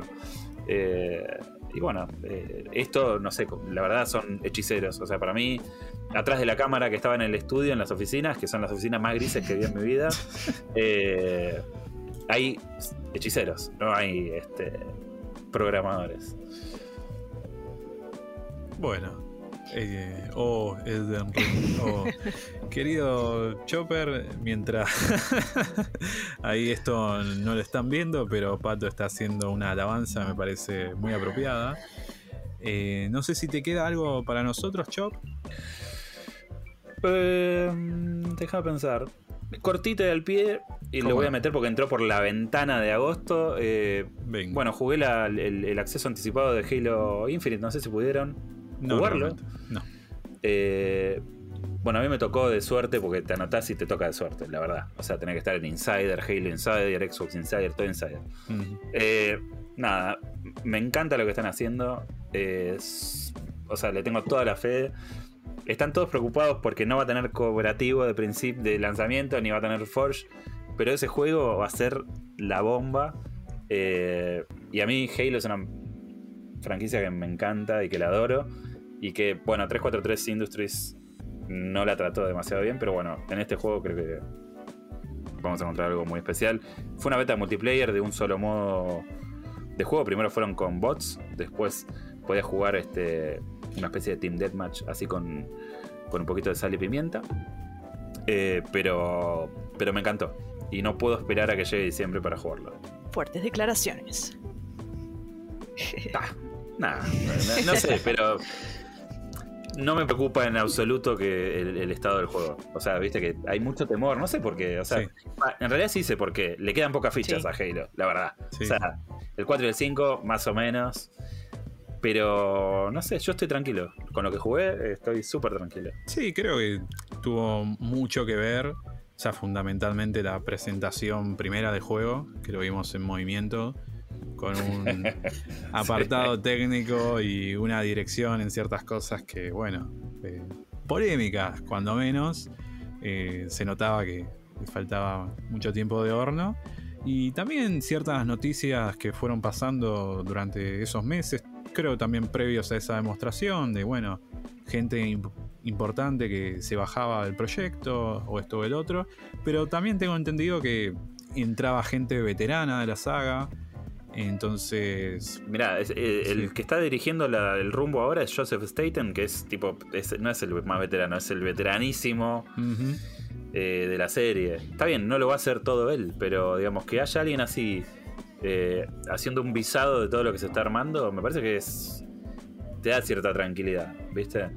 Y después técnicamente, no sé, yo lo- lo- ah, para mí se ve hermoso, pero digamos Halo nunca fue un punta de lanza. Bueno, para ahí el 1 y el 2 sí. De lo que era Xbox era alucinante. Yo en su momento todos estaban con la Play 2, que está buenísima la Play 2. Yo decía, loco, mirá lo que es Halo 2. O sea, mirá este jefe en Zanzibar que es una araña gigante y mirá cómo se juega esto. ¿Qué, qué haces jugando Killzone, papá? O sea, no, no te entiendo, man. que encima el primer kill son el peor de todos, ¿no? Pero bueno. Es una cosa terrible, sí. eh, pero, pero bueno, eh, Sí. no sé, qué sé yo. Creo que hay algo ahí. Igual, viste, Microsoft tiene esto, que le gusta a veces chocar Ferraris. O sea, compran estudios muy lindos y terminan haciendo cualquier batata. Ahora parece que la onda es otra, pero bueno, hay que andar con ojo. Bueno, por mi parte, el único Halo que jugué tanto single player como multijugador es el primero. Así que todo esto va a ser medianamente nuevo para mí, pero lo esperamos, lo esperamos con ansias. Eh, me sorprende que salga tanto el multiplayer como la campaña en diciembre, por lo menos de momento, más allá de esta cuestión de que no va a estar el factor cooperativo. Pero Mm. bienvenida sea, vamos a esperar con la mejor. Yo, yo recomiendo, o sea, no, no me gusta andar, bueno, qué sé yo, sí, uno recomienda cosas. No voy a hacer de cuenta que no me gusta. pero- Indirectamente sí. Claro, eh, pero si tienen tiempo y tienen Game Pass, eh, está la Halo Master Chief Collection. Que esa empezó bastante escueta con 4 o 5 juegos, ahora tiene todo. O sea, menos Halo 5, tiene todo. Y una cosa muy interesante que pasó es que el, eh, la digamos, el estudio desarrollador lo fue actualizando constantemente. Y hoy vas a poder encontrar eh, un juego que tiene. eh, que se ve visualmente muy fiel al original, porque lo que pasó con, con los primeros juegos de la serie es que fueron tomando los porteos de PC, que en ese momento no había placas gráficas como ahora, con, con, digamos, con instrucciones tan eh, específicas eh, y shaders tan específicos, y siempre teníamos un juego roto, o sea, visualmente se veía feo. Le faltaba el humo, efectos de iluminación. Entonces la gente se bajaba a la Master Chief Collection y decía, esto se ve horrible. Bueno, es porque venían porteando un juego roto. Eh, ahora está restaurado en su formato original. Con lo cual, si quieren ponerse al día, es una muy linda saga. Eh, es como un plan a largo plazo hasta diciembre. Pero son todos muy buenos juegos y aparte le agregaron eh, ODST y Reach, que es el último Halo de, de Banshee, que es un despelote de juego. Eh, por lo cual recomiendo mucho. Es, un gran, es una gran enciclopedia que recorre, digamos, todo lo que hizo grande a, Halo, básicamente. Buenísimo, sí, estaban los planes. Incluso he descargado la Master Chief Collection eh, alguna que otra vez. Y después la borré porque ocupa como más de 100 GB en, mi pobre Series S de 300 y pico. Pero sí, cuando terminen unos proyectos que me están sacando todo el tiempo del juego hoy en día, eh, la idea es o retomar eh, la saga Gears que estoy haciendo, o bueno, adentrar desde el principio con Halo y de paso aprovechando lo que explicó Jere recién muy bien. Eh, si alguien está escuchando y le interesa ver este tema de las comparaciones con las versiones anteriores y cómo fue evolucionando la Master Chief Collection, hay videos en Digital Foundry, que es como no, el grupo más técnico de Eurogamer, que hicieron todas estas comparativas alrededor del tiempo y me parece que hay un, laburo muy interesante y que queda a la vista, porque es cierto que se tocó tanto ciertos diseños de, escenarios, de mapas, que te da otra vibe, digamos, el juego. Hay como secciones que eran oscuras y llenas de niebla, que están chatas, que están iluminadas. Y es muy extraño que haya salido eso en ese estado, pero bueno, eh, lo bueno es que ahora está todo mejor restaurado. Bueno, querida Ray, ¿qué te parece si vamos con vos? ¿Qué nos tenés momentos de agosto? Lo primero y, lo más importante, en mi momento del mes, eh, me pasó con Route 96 o Ruta 96, que es, un juego que me tocó justamente reseñar. Ya lo había visto, había visto el trailer eh, hace muchísimo en una Nintendo Direct de tranquilamente dos años. Y me había quedado como, como ese bichito por, porque te lo vendían de una forma tan extraña que no sabías que, en realidad de qué iba el juego ni qué sistema iba a tener. Eh, pero visualmente me, resultaba interesante. Em, no, obviamente no me voy a adentrar en, las mecánicas del juego, ni mucho, eh, ni mucho menos. Eh, se trata de, una historia interactiva donde tienes que tomar decisiones. Y em, nos, ubicamos en una nación em, políticamente caótica. Eh, el presidente es un tirano horrendo que está muy centrado en, explotar eh, los recursos de, esta nación que se llama Petria. Y lo que tenemos que hacer es ponernos en la piel de un adolescente, puede ser hombre, mujer, y puede tener diferentes rasgos dependiendo eh, cada uno, porque es random. Eh, y nuestra misión, nuestro propósito es llegar a la frontera para escapar de Petria. Ya desde ese, o sea, eso ya me parecía como eh, un toque fuerte, ¿no? Porque qué adolescente, o sea, en qué situación tiene que estar un lugar como para que un adolescente diga, me chupo un huevo, dejo todo y me voy. Y arriesgarse además a hacerlo de la manera en que lo, lo hacen este, este grupo de chicos, que es tomar un bus, eh, eh, no sé cómo le dicen aquí, pero en, Perú se dice tirar dedo. No sé, no sé si se usa la terminación, ahora puede sonar un poco rara. Sí, em, o hacer, dedo, bueno, claro. Em, o, caminar, ¿no? Y son como 2.000 kilómetros, es un montón. Em, entonces eso ya me hacía sentir un poco incómoda y yo como que me ponía en, no a cuestionarlo, pero a decir, siempre me preguntaba, yo haría eso, y es algo que es una pregunta que me acompañó hasta el final del juego. Y, un poco lo que cuento en, la reseña, que los invito de paso a que, la lean después, eh, es esto de que yo en las historias interactivas siempre trato como que de hacer las cosas correctas, como que tomar, si te dan la opción A, B y C, usualmente uno se puede dar cuenta cuál es como la respuesta, ¿no? Eh, promedio, porque tienes una respuesta que es, eh, no sé, romper todo, eh, hacerlo con sutileza o no hacer nada. Entonces sabes que hacer hacerlo con sutileza es como el estándar. Y llega un punto en el juego, son varias partidas, ¿no? Vamos a ir haciendo varias... vamos a ir viviendo la historia de varios adolescentes. Y hay un momento en el que se me presenta... Eh, se me presenta esta situación en donde me reencuentro con un NPC con el que ya me había visto en otra aventura, con otra chica, con otra, encarnando otra adolescente, y nos para la policía y obviamente surge todo este altercado por, por temas políticos y se la llevan presa. Y el momento en que esta chica empieza a gritar y a pedir ayuda, me...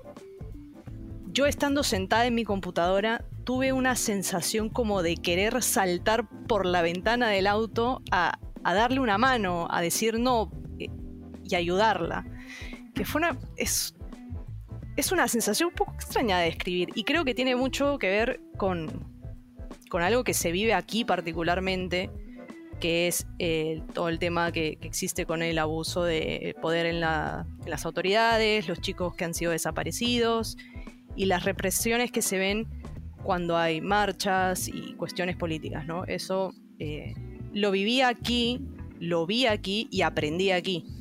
Entonces cuando se dio esa situación me dieron ganas de meterme en el juego y ayudar y después fue como me quedó algo muy como muy revuelto. Y a partir de ese momento cambié absolutamente toda mi forma de jugar. Empecé a tomar como decisiones bastante más radicales y, y a decir esto como como que casi que no me importa romper todo, pero voy a hacer voy a accionar más con mis convicciones que con lo que me conviene en el juego. Entonces, ese cambio de chip fue algo que me pareció súper interesante y, que me lo generara un, espacio hipotético con personajes hipotéticos, me. No sé, como que me removió. Y. No sé si recomendar. O sea, sí lo recomiendo. Es un poquito capaz más largo de lo que uno esperaría de una historia interactiva, porque son varias veces que tienes que hacer este recorrido hasta la frontera en distintas situaciones. Em, pero, no sé, es como que se me quedó adentro. Todavía lo sigo jugando, ya lo, lo terminé una vez y lo volví a empezar desde cero, porque la cantidad de escenarios que te presenta es inmensa. Y es esto de ponerse literal en los zapatos del otro de una manera muy profunda no sé, es, es... Me sigo como que quedando incómoda, incluso tratando de, explicarlo, porque es una situación que vale más vivirla y experimentarla por, las decisiones que cada uno puede llegar a tomar, obviamente. Me llamó la atención quizás eh, cuando mencionaste esto lo aprendí acá. ¿no? Sí, me acuerdo el, el primer año que llegué entré a trabajar eh, al, lugar en el que sigo trabajando ahora y no me acuerdo, había eh, estaba, ah, estaba el tema de Santiago Maldonado, el chico que habían desaparecido. Y yo preguntaba, ¿no? ¿Cuál era la situación que, había pasado? ¿Por qué la gente estaba tan enojada? Y me, me contaron y obviamente me empezaron también a explicar un poco otras situaciones que habían sucedido. Yo también empecé a investigar y nada, es, es algo que empecé a. de lo que empecé a tomar conciencia, porque no. de verdad que no, no, tenía idea que pasaban estas cosas. Eh, y también em, creo que tiene mucho que ver con cuánto se involucra uno. Yo, digamos que cuando, cuando estaba en Lima, dentro de mi vida de privilegios y demás, nunca me involucré ni en cosas políticas, ni en cosas mucho más allá de mi, de mi propia burbuja. Y eso cambió un montón cuando, cuando vine y empecé a hablar con mucha gente y empecé a aprender, porque aquí en Argentina eh, la gente de, cualquier edad es políticamente muy activa. No, importa de, qué lado, pero no, tienen miedo de hablarlo, de decirlo, de debatirlo. Eh, y es realmente admirable porque la gente tiene que empezar a involucrarse desde, desde lo más joven posible, porque bueno, todo el mundo no, sabemos que los jóvenes son el futuro, pipi, papá. Eh, así que nada, eh, aprendí muchísimo sobre eso y, verlo reflejado un poquito en el juego, de verdad que me removió y me hizo cuestionarme muchísimo mi cambio, eh, todo el, recorrido que yo he hecho gracias a venir a vivir acá y, algo que se me quedó fue cómo, actuaría yo, ¿no? Uno se empieza a cuestionar lo, que haría. Y por un lado me daba como miedo, porque digo, está bien, sé que he crecido, sé que he tenido un avance, pero no sé si es suficiente como para que yo en esta misma situación salga cagando y, me salve yo o me quede y haga lo que, lo que en realidad es lo correcto. a mí me, hace pensar en dos cosas. La primera es eh, cuánto habré, cuántas experiencias habré arruinado por jugar al juego y no eh, vivirlo de otra forma. No sé, pienso en juegos red mundanos como por ahí un Mass Effect o no sé. Donde uno siempre trata de estar en el lado del bien y capaz que no es lo que te pinta y lo haces igual, no sé por qué. Y también me hace pensar en que capaz que eh, los juegos los podemos ver como una especie de escapismo y siempre el escapismo está asociado al entorno y capaz que en realidad un poco escapamos de nosotros mismos y jugamos a hacer otra cosa, qué sé yo.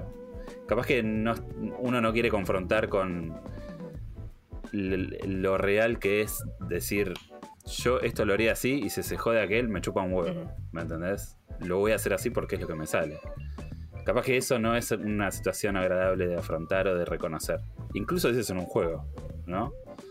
Y por ahí el escapismo ahí funciona también desde ese punto de vista. Y es loco además em, ver las dimensiones eh, que tienen las, las decisiones. Porque es tan sencillo como que en una partida tengo que ayudar a alguien, o sea, decidir o no si me arriesgo y arriesgo mi seguridad para salvar a alguien, eh, teniendo la posibilidad de caer yo también eh, muerta o presa, o si me quedo callada, sentada y me salvo. Y también me pasó en otra ir aún más allá y es como estar al borde de cruzar la frontera y que caiga la policía y elegir salvar a la persona que me está acompañando o saltar el muro. Entonces es como...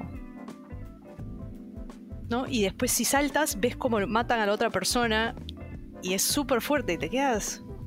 Esto es... Obviamente después dije, esto, esto debería tener un disclaimer, no para menores de tal, tal edad, porque hay un cargo de conciencia que viene con cada una de las cosas que uno hace.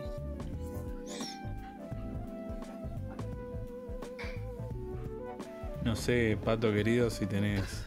No, no, no, no, es una pregunta a Ray, más un comentario. Justo mencionó Chopper y, va a tono con la conversación. Odio mucho las decisiones morales en los juegos. O sea, tardo mucho tiempo en decidir porque realmente a veces me cuesta. A ver, en algunos juegos está muy marcado cuál es el camino bueno o cuál es el camino malo, pero hay juegos en donde realmente es todo muy ambiguo o muy gris y digo, che, ¿estoy haciendo lo correcto? ¿O esto es lo que realmente tengo que hacer para avanzar o para que llegue al objetivo que yo quiera? No, nada, era más que ser un comentario que, está bueno que, que los juegos tengan ese tipo de, siempre que lo requiera, ¿no? Que tenga ese tipo de decisiones y que no, no esté tan marcado lo que es lo bueno y lo malo, sino que influye en uno la moral de cada uno. Eso me parece muy enriquecedor para un juego y para la historia también.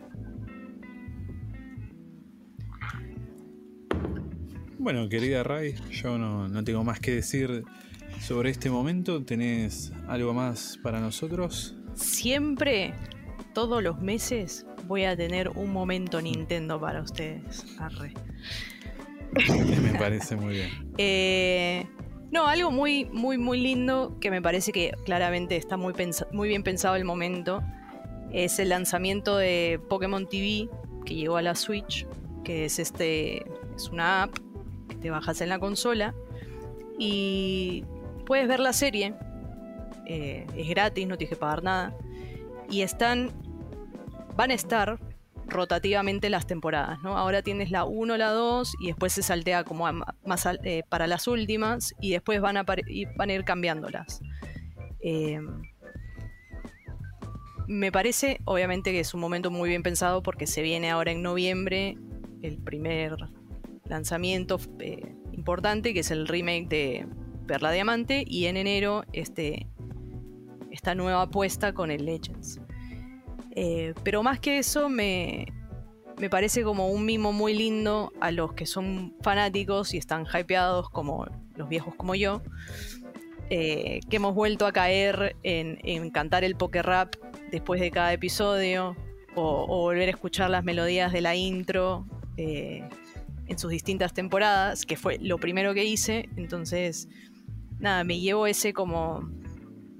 Salió hace tres días la plataforma, o sea, no, tiene mucho tiempo. Eh, pero me llevo ese mimito nostálgico del mes con, con esto de volver a escuchar las intros, eh, distintas de cada temporada, escuchar al narrador en voz latina y no tener que escuchar una traducción horrenda medio pelo o escuchar la versión en inglés o la versión original porque no tengo de dónde, de dónde sacar la mía. Eh, así que nada, los que tengan Switch, Pokémon TV es gratis, aprovechen. yo me tengo que poner al día con las de la mitad en adelante, así que voy a estar en esa casi que todos los días, me imagino. Y nada, vuelvan a aprenderse el poker rap. No tengo mucho para opinar. No, sé si volvería a ver esto que, fue gran parte de, mi infancia. Debo tener varias de las películas en VHS acá arriba mío. Pero es un gran dato para cualquier persona que quiere ver qué onda el anime de Pokémon eh, o que quiere recordar hacer un paseo como está haciendo Raiza. Y mm, sí, sí, lo, que puedo prometer es cuando estén alguna de estas dos remakes en el videoclub, le vamos a dar la chance. A ver qué tal está en, el querido Blockbuster. Qué, qué alegría el Blockbuster. Qué, qué alegría, querida Switch. Eh, no sé si mis compañeros quieren decir algo, no los veo. Sé, sé que Pato con Pokémon es poco y nada, pero bueno, capaz Chopper tiene algo para comentar. No, yo, yo soy como no, no, no, soy muy pokémonero, que digamos, pero, pero sí me gusta que Nintendo siempre mima y sabe cómo dar confort con, sus, con sus productos. Y eso me parece súper valioso y, aunque muchos suelen criticar esta cosa de lo familiar, para mí es algo que es único y me parece fundamental. O sea, yo volví a tener una consola de Nintendo con, Nintendo Switch y me, llevó a preguntarme, digamos, cómo estuve tan desconectado de esto, que me hacía tanta falta. O sea, de poder volver a un Super Mario, de poder perderme en un Zelda. O sea, es como, esto lo necesito, es como fisiológicamente y psicológicamente. Eh, y, posta que me parece que es algo buenísimo. O sea, por ahí parece algo eh, pequeño el hecho de tener esta, esta, esta plataforma en, la consola, pero fíjate cómo te abre una puerta a eso que a vos, este, que significó mucho para, tanta gente, ¿me entendés? Y, decir, bueno, lo pongo de fondo y, y esto es mi compañía. o sea, y es como que, no sé, me parece que está bueno que hagan esas cosas. O sea, más allá de que te vendan el mismo juego 40 veces, es como en el caso de Pokémon, eh, eh, yo creo que hay algo muy valioso ahí para rescatar. Y además aprovechando este latiguillo que gratis, ¿no? No, no siempre Nintendo hace eso, pero sí hay que reconocer que mm, en varios de los últimos lanzamientos que ha tenido, como por ejemplo el Mario Golf, y ahora no se me ocurre qué más, han tirado eh, New Pokémon Snap, por ejemplo, han tirado actualizaciones gratuitas con una cantidad de contenido interesante y bueno, parece una buena forma también de seguir mimando a, a su Y además permitir el acceso ¿no? a quien no te va a poder tirar 60 dólares en algo directamente o, o darte 60 y después 10 o 30 por un DLC. Está bueno. Está bueno además también para la gente de Pokémon tener algo, algo gratis aparte del Pokémon Unite. Eh, así que sí, está. Es eso, ¿no? Es lo que dice Chop, es un, es un mimito bonito, es importante. Bueno, querido Pato, ¿te parece si terminamos la jornada con vos? Me parece, me parece perfecto y aprovechando que, que Chopper y vos hablaron un poquito de Microsoft, eh, Ray habló un momento con Nintendo, creo que es el turno de hablar un poquito de Sony, es uno, es uno de mis dos momentos del mes, un mes en el que quizás no jugué tanto, estuve bastante ocupado con otras cosas de, de trabajo y demás, pero bueno, uno de mis dos momentos es que jugué, tuve que poner los dólares necesarios para jugar la, la versión de director de, de of Tsushima. eh, ahí con la actualización con PlayStation 5. Y lo que me pasó es que Ghost of Tsushima en su momento cuando salió el año pasado, que lo jugué en PlayStation 4, fue un juego que, que me gustó, que me pareció una, una historia interesante con, con sus mecánicas, todo, pero no había terminado de conectar. No, no me terminó de convencer, o sea, justo fue un año en que también había salido el, el GOTY de, de Last of Us Part 2, y siento que con ese juego había llegado a otro tipo de, de inmersión y, y demás El Roti. y el, el Roti. Y, y nada, me pasó que, jugué, estuve, bueno, lo estoy jugando ahora, estoy explorando de vuelta la isla. Todavía de hecho no jugué la expansión, o sea, estoy revisitando la- la isla de Tsushima y realmente esta experiencia de, de jugarlo en PlayStation 5 con los auriculares, con el- la sensación áptica de- del joystick, eh, me terminó de comprar, me terminó de, de, de esa experiencia de juego que si bien yo sigo sintiendo que en algunas cosas de jugabilidad y demás eh, se siente un poco raro, no me termina de cerrar del todo, la experiencia inmersiva que te ofrece el juego es, es alucinante y con esto defiendo la postura que venimos hablando en los episodios anteriores de este podcast que Sony definitivamente está apuntando a la inmersión jugable eh, con Returnal, con Ratchet and Clank, con los, o sea, con estos auriculares, con estos de las características que tiene el DualSense. Eh, me parece que, que Sony está apuntando esto. No estoy viendo una revolución en la jugabilidad como lo pudimos ver en años anteriores, o quizá todavía no, no llegó ese momento en, en esta recién está arrancando la generación, pero eh, siento que Ghost of Tsushima, esta versión es como la versión definitiva del juego y realmente es un, es un disfrute. Yo lo compré en estos días, eh, me acuerdo que terminé de trabajar, me serví un vaso de coca así gigante, apagué la luz, auriculares al palo, el joystick y me metí en la isla. O sea, yo me era Jin Sakai estaba matando mongoles y me transmitió eso que en la versión de PlayStation 4 no lo sentía así. Si bien la historia me había gustado y demás, eh, sentí una conexión con el juego y una, y una inmersión que no me la había dado la, la experiencia original. Yo lo. e- El único bocadillo que quiero meter, y disculpa porque no, no tiene mucho que ver con Gozo Tsushima en sí, ni, ni con esta nueva edición, es el criterio para cobrar una Director's Cut, entre comillas, porque aparte está mal usado el término, ¿no? Que viene del cine, pero el criterio para cobrarte una 30 dólares y la de Death Stranding, que también va a venir con un montón de contenido y actualizaciones técnicas y la mar en coche, está a 10 dólares. Y es como. ¿Por qué? ¿Por qué pasa esto? robo a ¿Por qué? armada. Eh, además, y la verdad que sí, ¿por qué la de Ghost of Tsushima te trae las características de, de la consola, el tema de los triggers adaptativos y el DualSense hap- Haptic? Eh, ¿Por qué eso es pago y no, no es gratis? O sea, es como varias cosas que me, me resuenan mucho en la Yo cabeza. sé que, que tengo responsabilidad como consumidor en pagarlo, porque si nadie lo pagara y hicimos un boicot y un bloqueo, esto no pasaría. Pero bueno, eh, uno es débil con algunas cosas y nada, nada, necesitaba probarlo, necesitaba jugarlo, porque realmente le quería dar una segunda chance al juego. eh, y realmente es eso, me pasa que, no digo que me voló la cabeza, pero te- no sé, es como que te te, metes en el, te metes, te metes en el juego, es difícil, o sea, me cuesta explicarlo porque es la sensación que te genera el juego, es lo que te genera el juego, o sea, te metes en los pastizales y el, y, el joystick te vira de una manera, eh, vas a caballo y también el combate se siente diferente en algunas cuestiones, mismo, no sé, una característica que no tienen la mayoría de los juegos con el joystick es eh, el tema de tensar la cuerda del arco, que parece una boludez, pero le, le otorgo otra cuota de realismo al juego que ya de por sí se ve muy bien y se juega muy bien también. Es lo, es lo que hablábamos, no me acuerdo si el episodio anterior o hace un par de episodios, de que es justamente a lo que apuesta eh, la Play 5, es esto de que todas sus experiencias eh, se vuelvan inmersivas en realidad.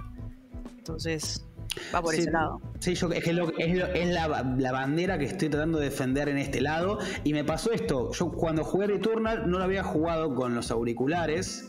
Y hace poco lo volví, aprovechando que los había comprado, lo volví a jugar. Y es ese plus que te da la experiencia. O sea, no te digo que te cambie la forma de jugar ni nada, pero la verdad es que si ya se jugaba muy bien Returnal, que para mí es uno de los grandes juegos del año, eh, es como un paso más, es como una serie de los accesorios que terminan de complementar la experiencia. Jere. No, yo quiero mencionar simplemente que me parece gracioso que le pongan eh, feedback áptico cuando aparece Insomnia. Eh, Sucker Punch, eh, ¿viste? Te parece el título de la, empresa y te viene con la vibración y vos decís, chabón, no será mucho, o sea, tranquilo. No empecé el juego, ¿no? no empecé a jugar y ya tenemos este feedback de, los títulos.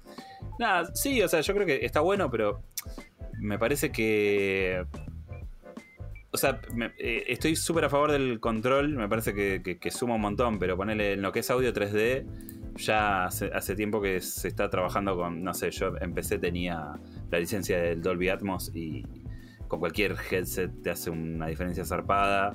Y también lo tenía Xbox y bueno, ahora Series X también lo, lo, lo adoptó. Es, de hecho, tiene como como casi todo el soporte de audio 3D lo tiene.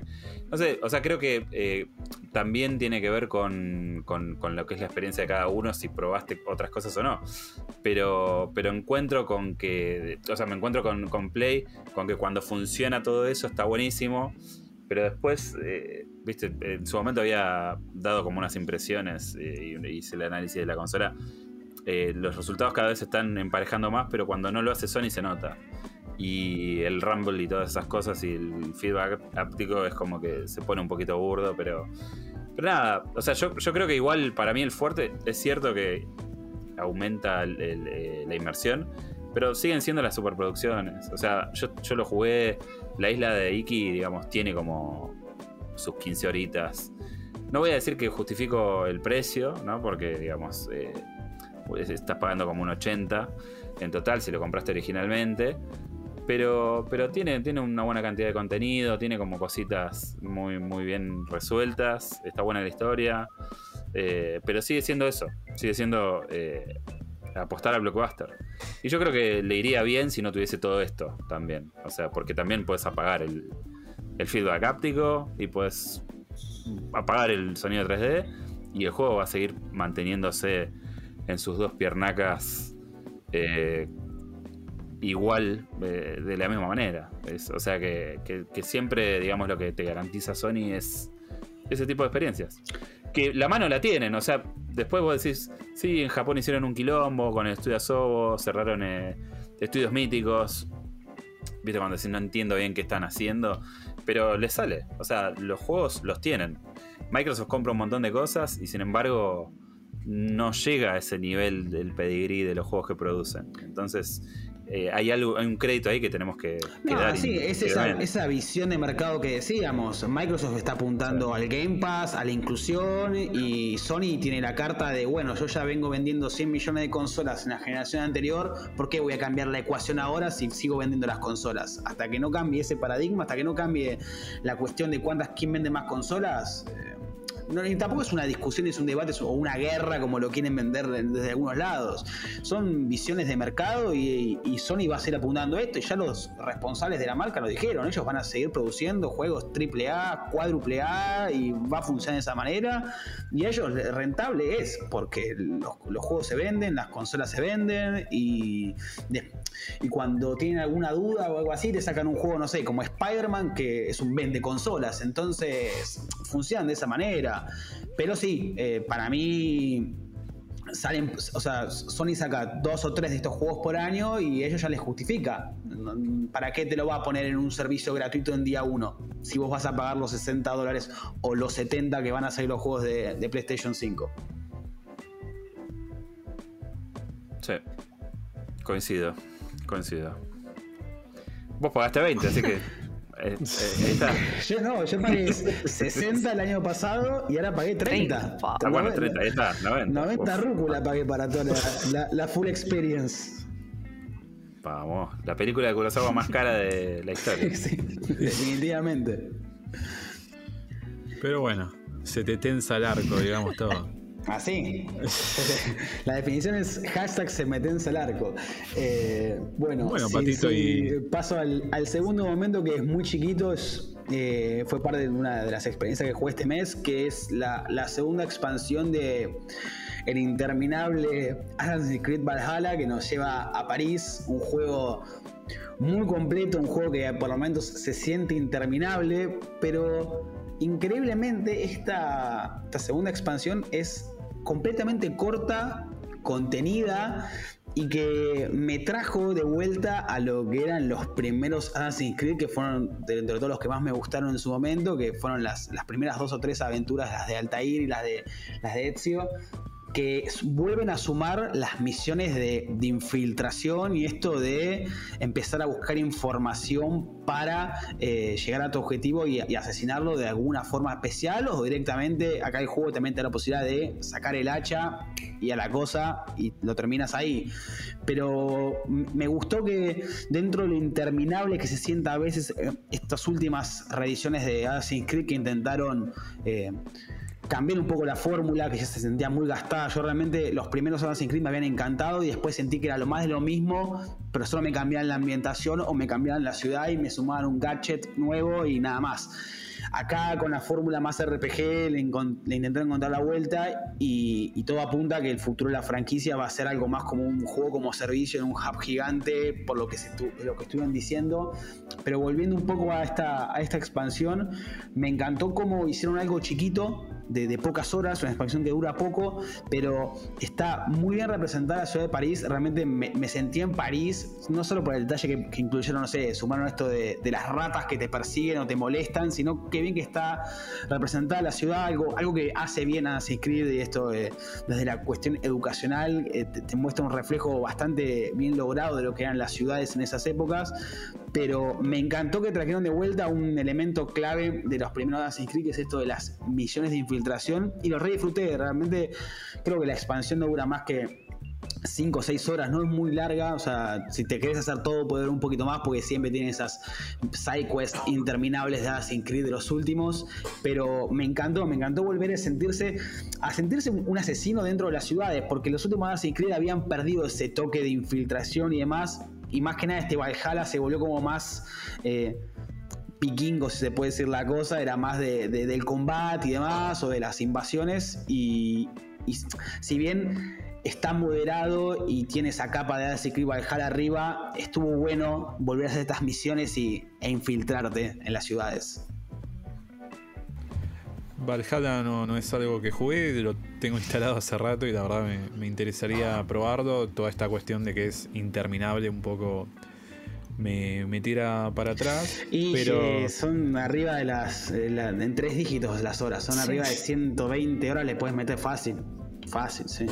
Y bueno, eso, eso me, me complica, pero el comentario que quería tirar más que nada es esto que deslizaste un poquito sobre la próxima entrega, siendo como una plataforma de servicio, eh, que es el, el anuncio, ahora no me acuerdo cómo se llama el proyecto, si es Infinity o Infinite o algo por el estilo, pero podríamos decirlo que ya con Valhalla básicamente lo están haciendo porque ¿cuándo salió el título? Hace rato, O- igual. Desde. Origins te diría que lo hacen. Y Odyssey, sin ir más lejos. Odyssey también fue así. Co- como esos títulos eh, los seguí muy poco, eh, la verdad que desconozco. Eh, me pasó más de, de seguirlo por, por el propio interés a- al setting y, y al diseño con este Valhalla y reportar noticias y, y demás. Pero bueno, sí, incluso con los anteriores ya pasaba. Era Sí, fue, algo escalable. Me parece que con el, el primero que fue en Egipto Origins. hicieron como una prueba de cómo podía funcionar. El Odyssey es, es una cosa gigantesca también, una cosa que no terminás de conocer de la antigua Grecia y, y encima con las expansiones que después le suman. O sea, al que le gusta la mitología griega y toda esa cultura está muy bueno porque encima te podés... Lo que tiene Assassin's Creed es que te agarras el caballo y te podés ir a recorrer y perder entre los paisajes y las montañas y demás. Todo es escalable. Llega un momento que tu personaje sube tanto de nivel que se cae de 100 metros y no se muere. Entonces, como, bueno. Pero este Valhalla también está muy bueno. Me pasa esto que, bueno, lo siento también interminable. No terminás nunca de recorrer todas las ciudades. Salen misiones secundarias de todos lados. eh, tenés que dedicarle mucho tiempo también al juego. Pero en esta expansión no lo hicieron como más contenido, pero y le agregaron estas cositas nuevas que ya son viejas de las anteriores entregas. Y, y nada, me, me pareció dentro de todo una expansión que no quería hacer más de lo mismo en un juego que se viene reciclando hace 15 años también. Igual vale recomendar que los, los tres están muy buenos, pero elijan la temática que más les gusta y váyanse a esa porque jugar los tres es un montón. Yo de hecho había empezado por el Origins, que es en Egipto, lo jugué todo, también arriba de las 100 horas. eh, pasé al, al Odyssey y fue como wow, wow, wow. Y ya cuando salió el Valheim dije, no, chao. O sea, no, no te puedo regalar otras ciento tantas horas de mi vida. Entonces, no, elijan la temática y vayan por ese porque si no se saturan y terminas como o dejando, abandonándolo en la mitad o, o te quedas ya como, ah, tengo que terminar este juego, ¿no? Si eres de los que tienen que terminar un título sí o sí.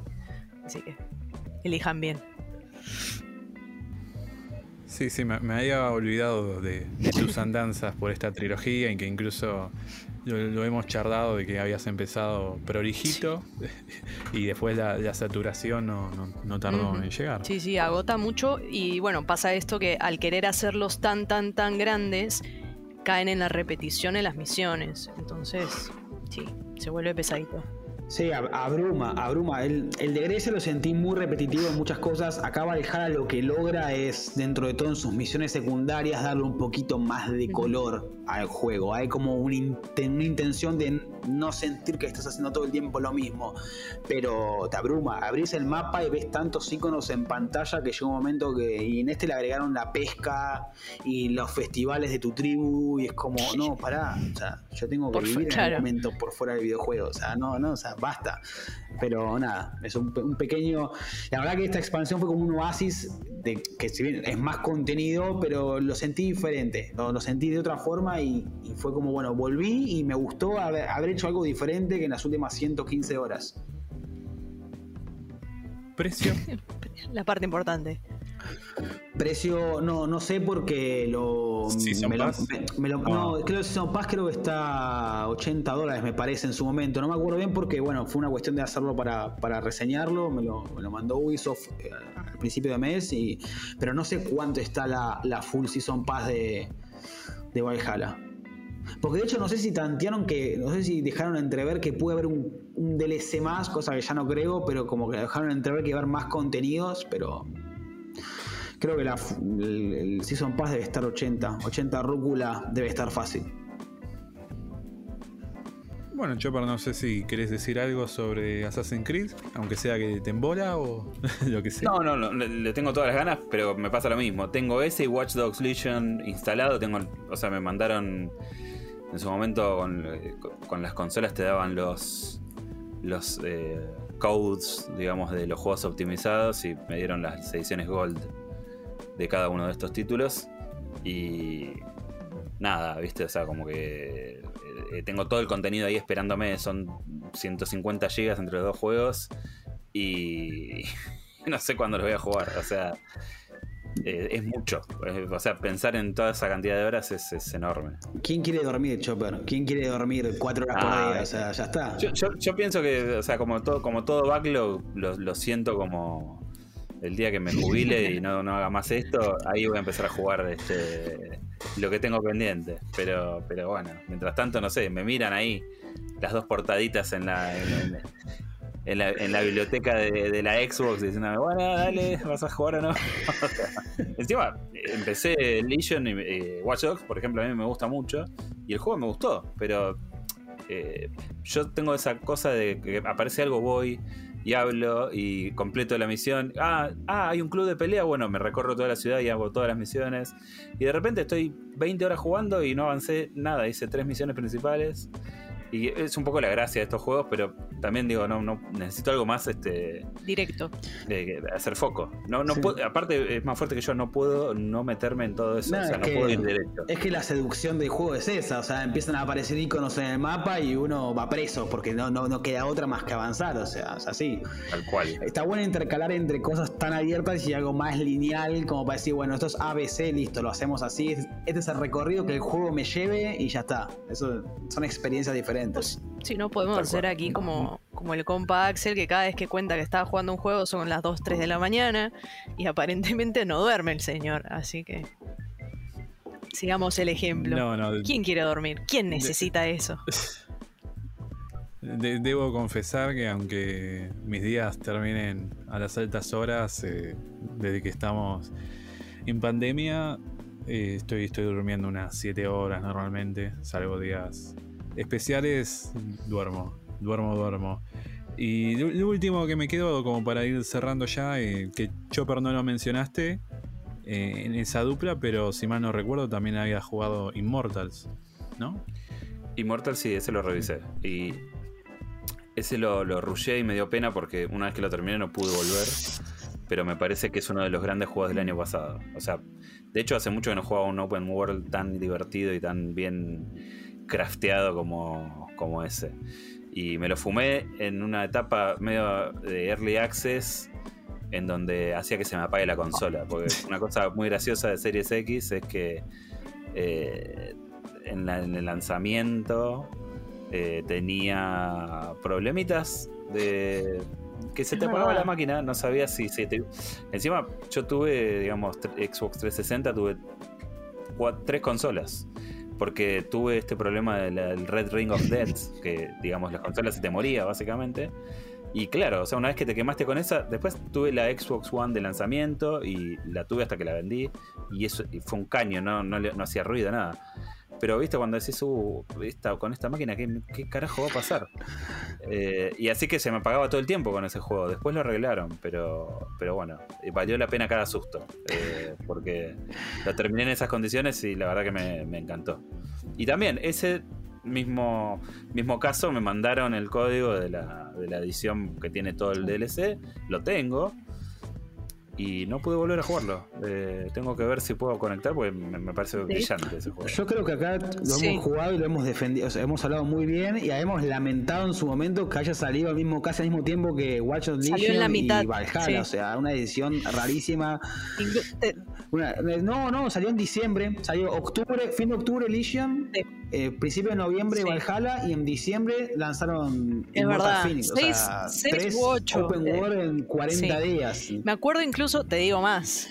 Ah, em, nuestro querido Seba, Seba Cigarreta, armó un grupo de WhatsApp en donde estábamos todos los que estábamos reseñando ese título y nos pasábamos como que, hey, ¿para dónde hay que ir? Y estábamos ahí tirando tips porque estábamos todos reseñando. Me acuerdo, me acuerdo. sí, antes de que salga y nos dieron. Sí, Seba era, Seba era el guía porque estaba, estaba más avanzado y Seba era como tipo, chicos, vayan por acá, vayan por allá o, eviten este obstáculo. Sí, sí, sí, me Estuvo muy bueno, pero es, estaba buenísimo porque, claro, como dice Chopper, nos dieron la edición eh, con los tres DLCs y yo quedé recontra. No, no me pegaba tan fuerte un juego hacía mucho tiempo, quedé remil manija. Y nada, si piensan volver, les digo que los DLCs son excelentes. Por ahí el primero es un poquito más de lo mismo, pero el 2 y el 3 tienes bestias nuevas, mapas nuevos, historia nueva, es una locura. De verdad que... E, eso Es, otro juego que es muy gracioso también. A mí me hizo reír todo el tiempo. Es un, puede ser un poco polémico igual, porque tiene ahí unas frases, unos chistes y Zeus es medio pendenciero, pero eh, está muy bueno. Está muy bien hecho. Sí, sí. Totalmente, coincido. Bueno, vamos a ir cerrando este noveno episodio de Último Hoguera. Pato querido, ¿alguna frase, comentario, algo para cerrar? Yo solo voy a ser reiterativo como, como todos los meses, porque la verdad que el nivel de invitados que, viene teniendo este podcast es, es descomunal, o sea, es premium y la verdad que tener a Chopper acá, que es un referente dentro del periodismo gamer local, es, es un placer, es un placer compartir un rato de espacio con él y, nada, nada, me, me encanta leerlo y me encanta que se haya sumado acá a la última hoguera. Y encima vino y nos tiró el Den Ring. ¿no? encima vino y tiró el Den Ring, o sea, ya está, ya está. San Chopper es ahora. No está en otro podcast, eso te lo puedo asegurar. Va a ser una estampita de Chopper. Querido. Querido Jere, comentario no, yo la verdad que estoy muy contento de, estar acá. Eh, como les decía al principio, es un programa que, sigo y que escucho y que me, divierte muchísimo. Eh, así que nada, les agradezco por, por haberme brindado esta chance de compartir con ustedes. Pero por favor, gracias a vos por estar.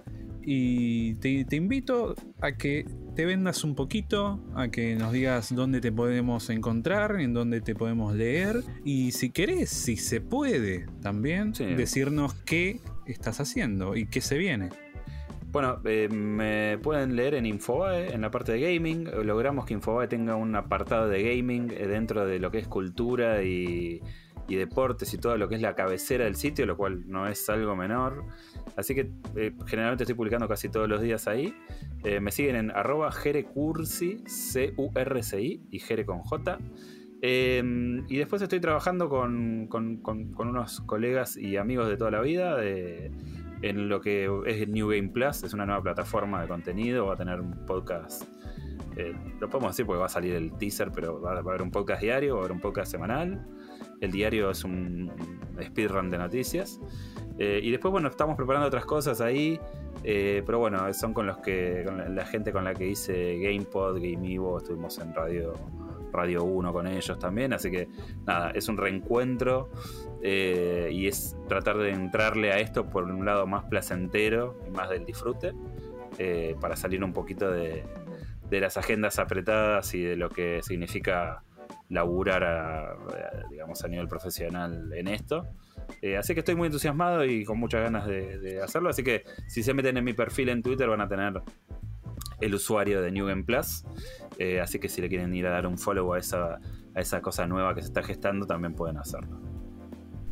Bueno, vamos directo con eso. Querida Ray, ¿algo que quieras decir? Eh, sí, bueno, no. Primero, creo que cuando me tocó hablar y contar sobre Route 96, ah, estuve un poco por todos lados con esto de que estoy mirando el internet que hace como wow, wow, vengo y me voy.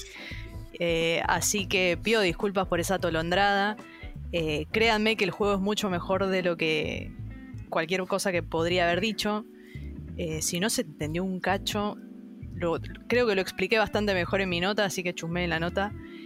Y nada, siempre, obviamente, que agradecer el, espacio, agradecer verlos, poder charlar un poco de esto que nos gusta tanto. y siempre aprendo cosas nuevas, así que nunca está de más. Y lo que decía Pato, tremendos invitados, tremendo espacio y, que siga subiendo esa vara. Eh, gracias, siempre. Me, encanta pasar esta, este tiempo con ustedes y poder verlos un ratito.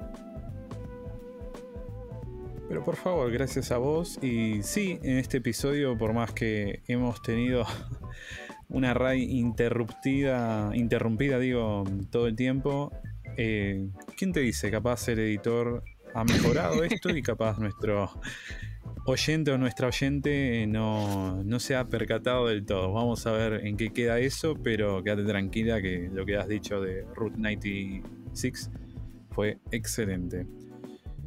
Bueno, yo simplemente les agradezco aquí a mis compañeros de siempre y a Jere por haberse copado a pasar. Nos vemos el mes que viene. Adiós.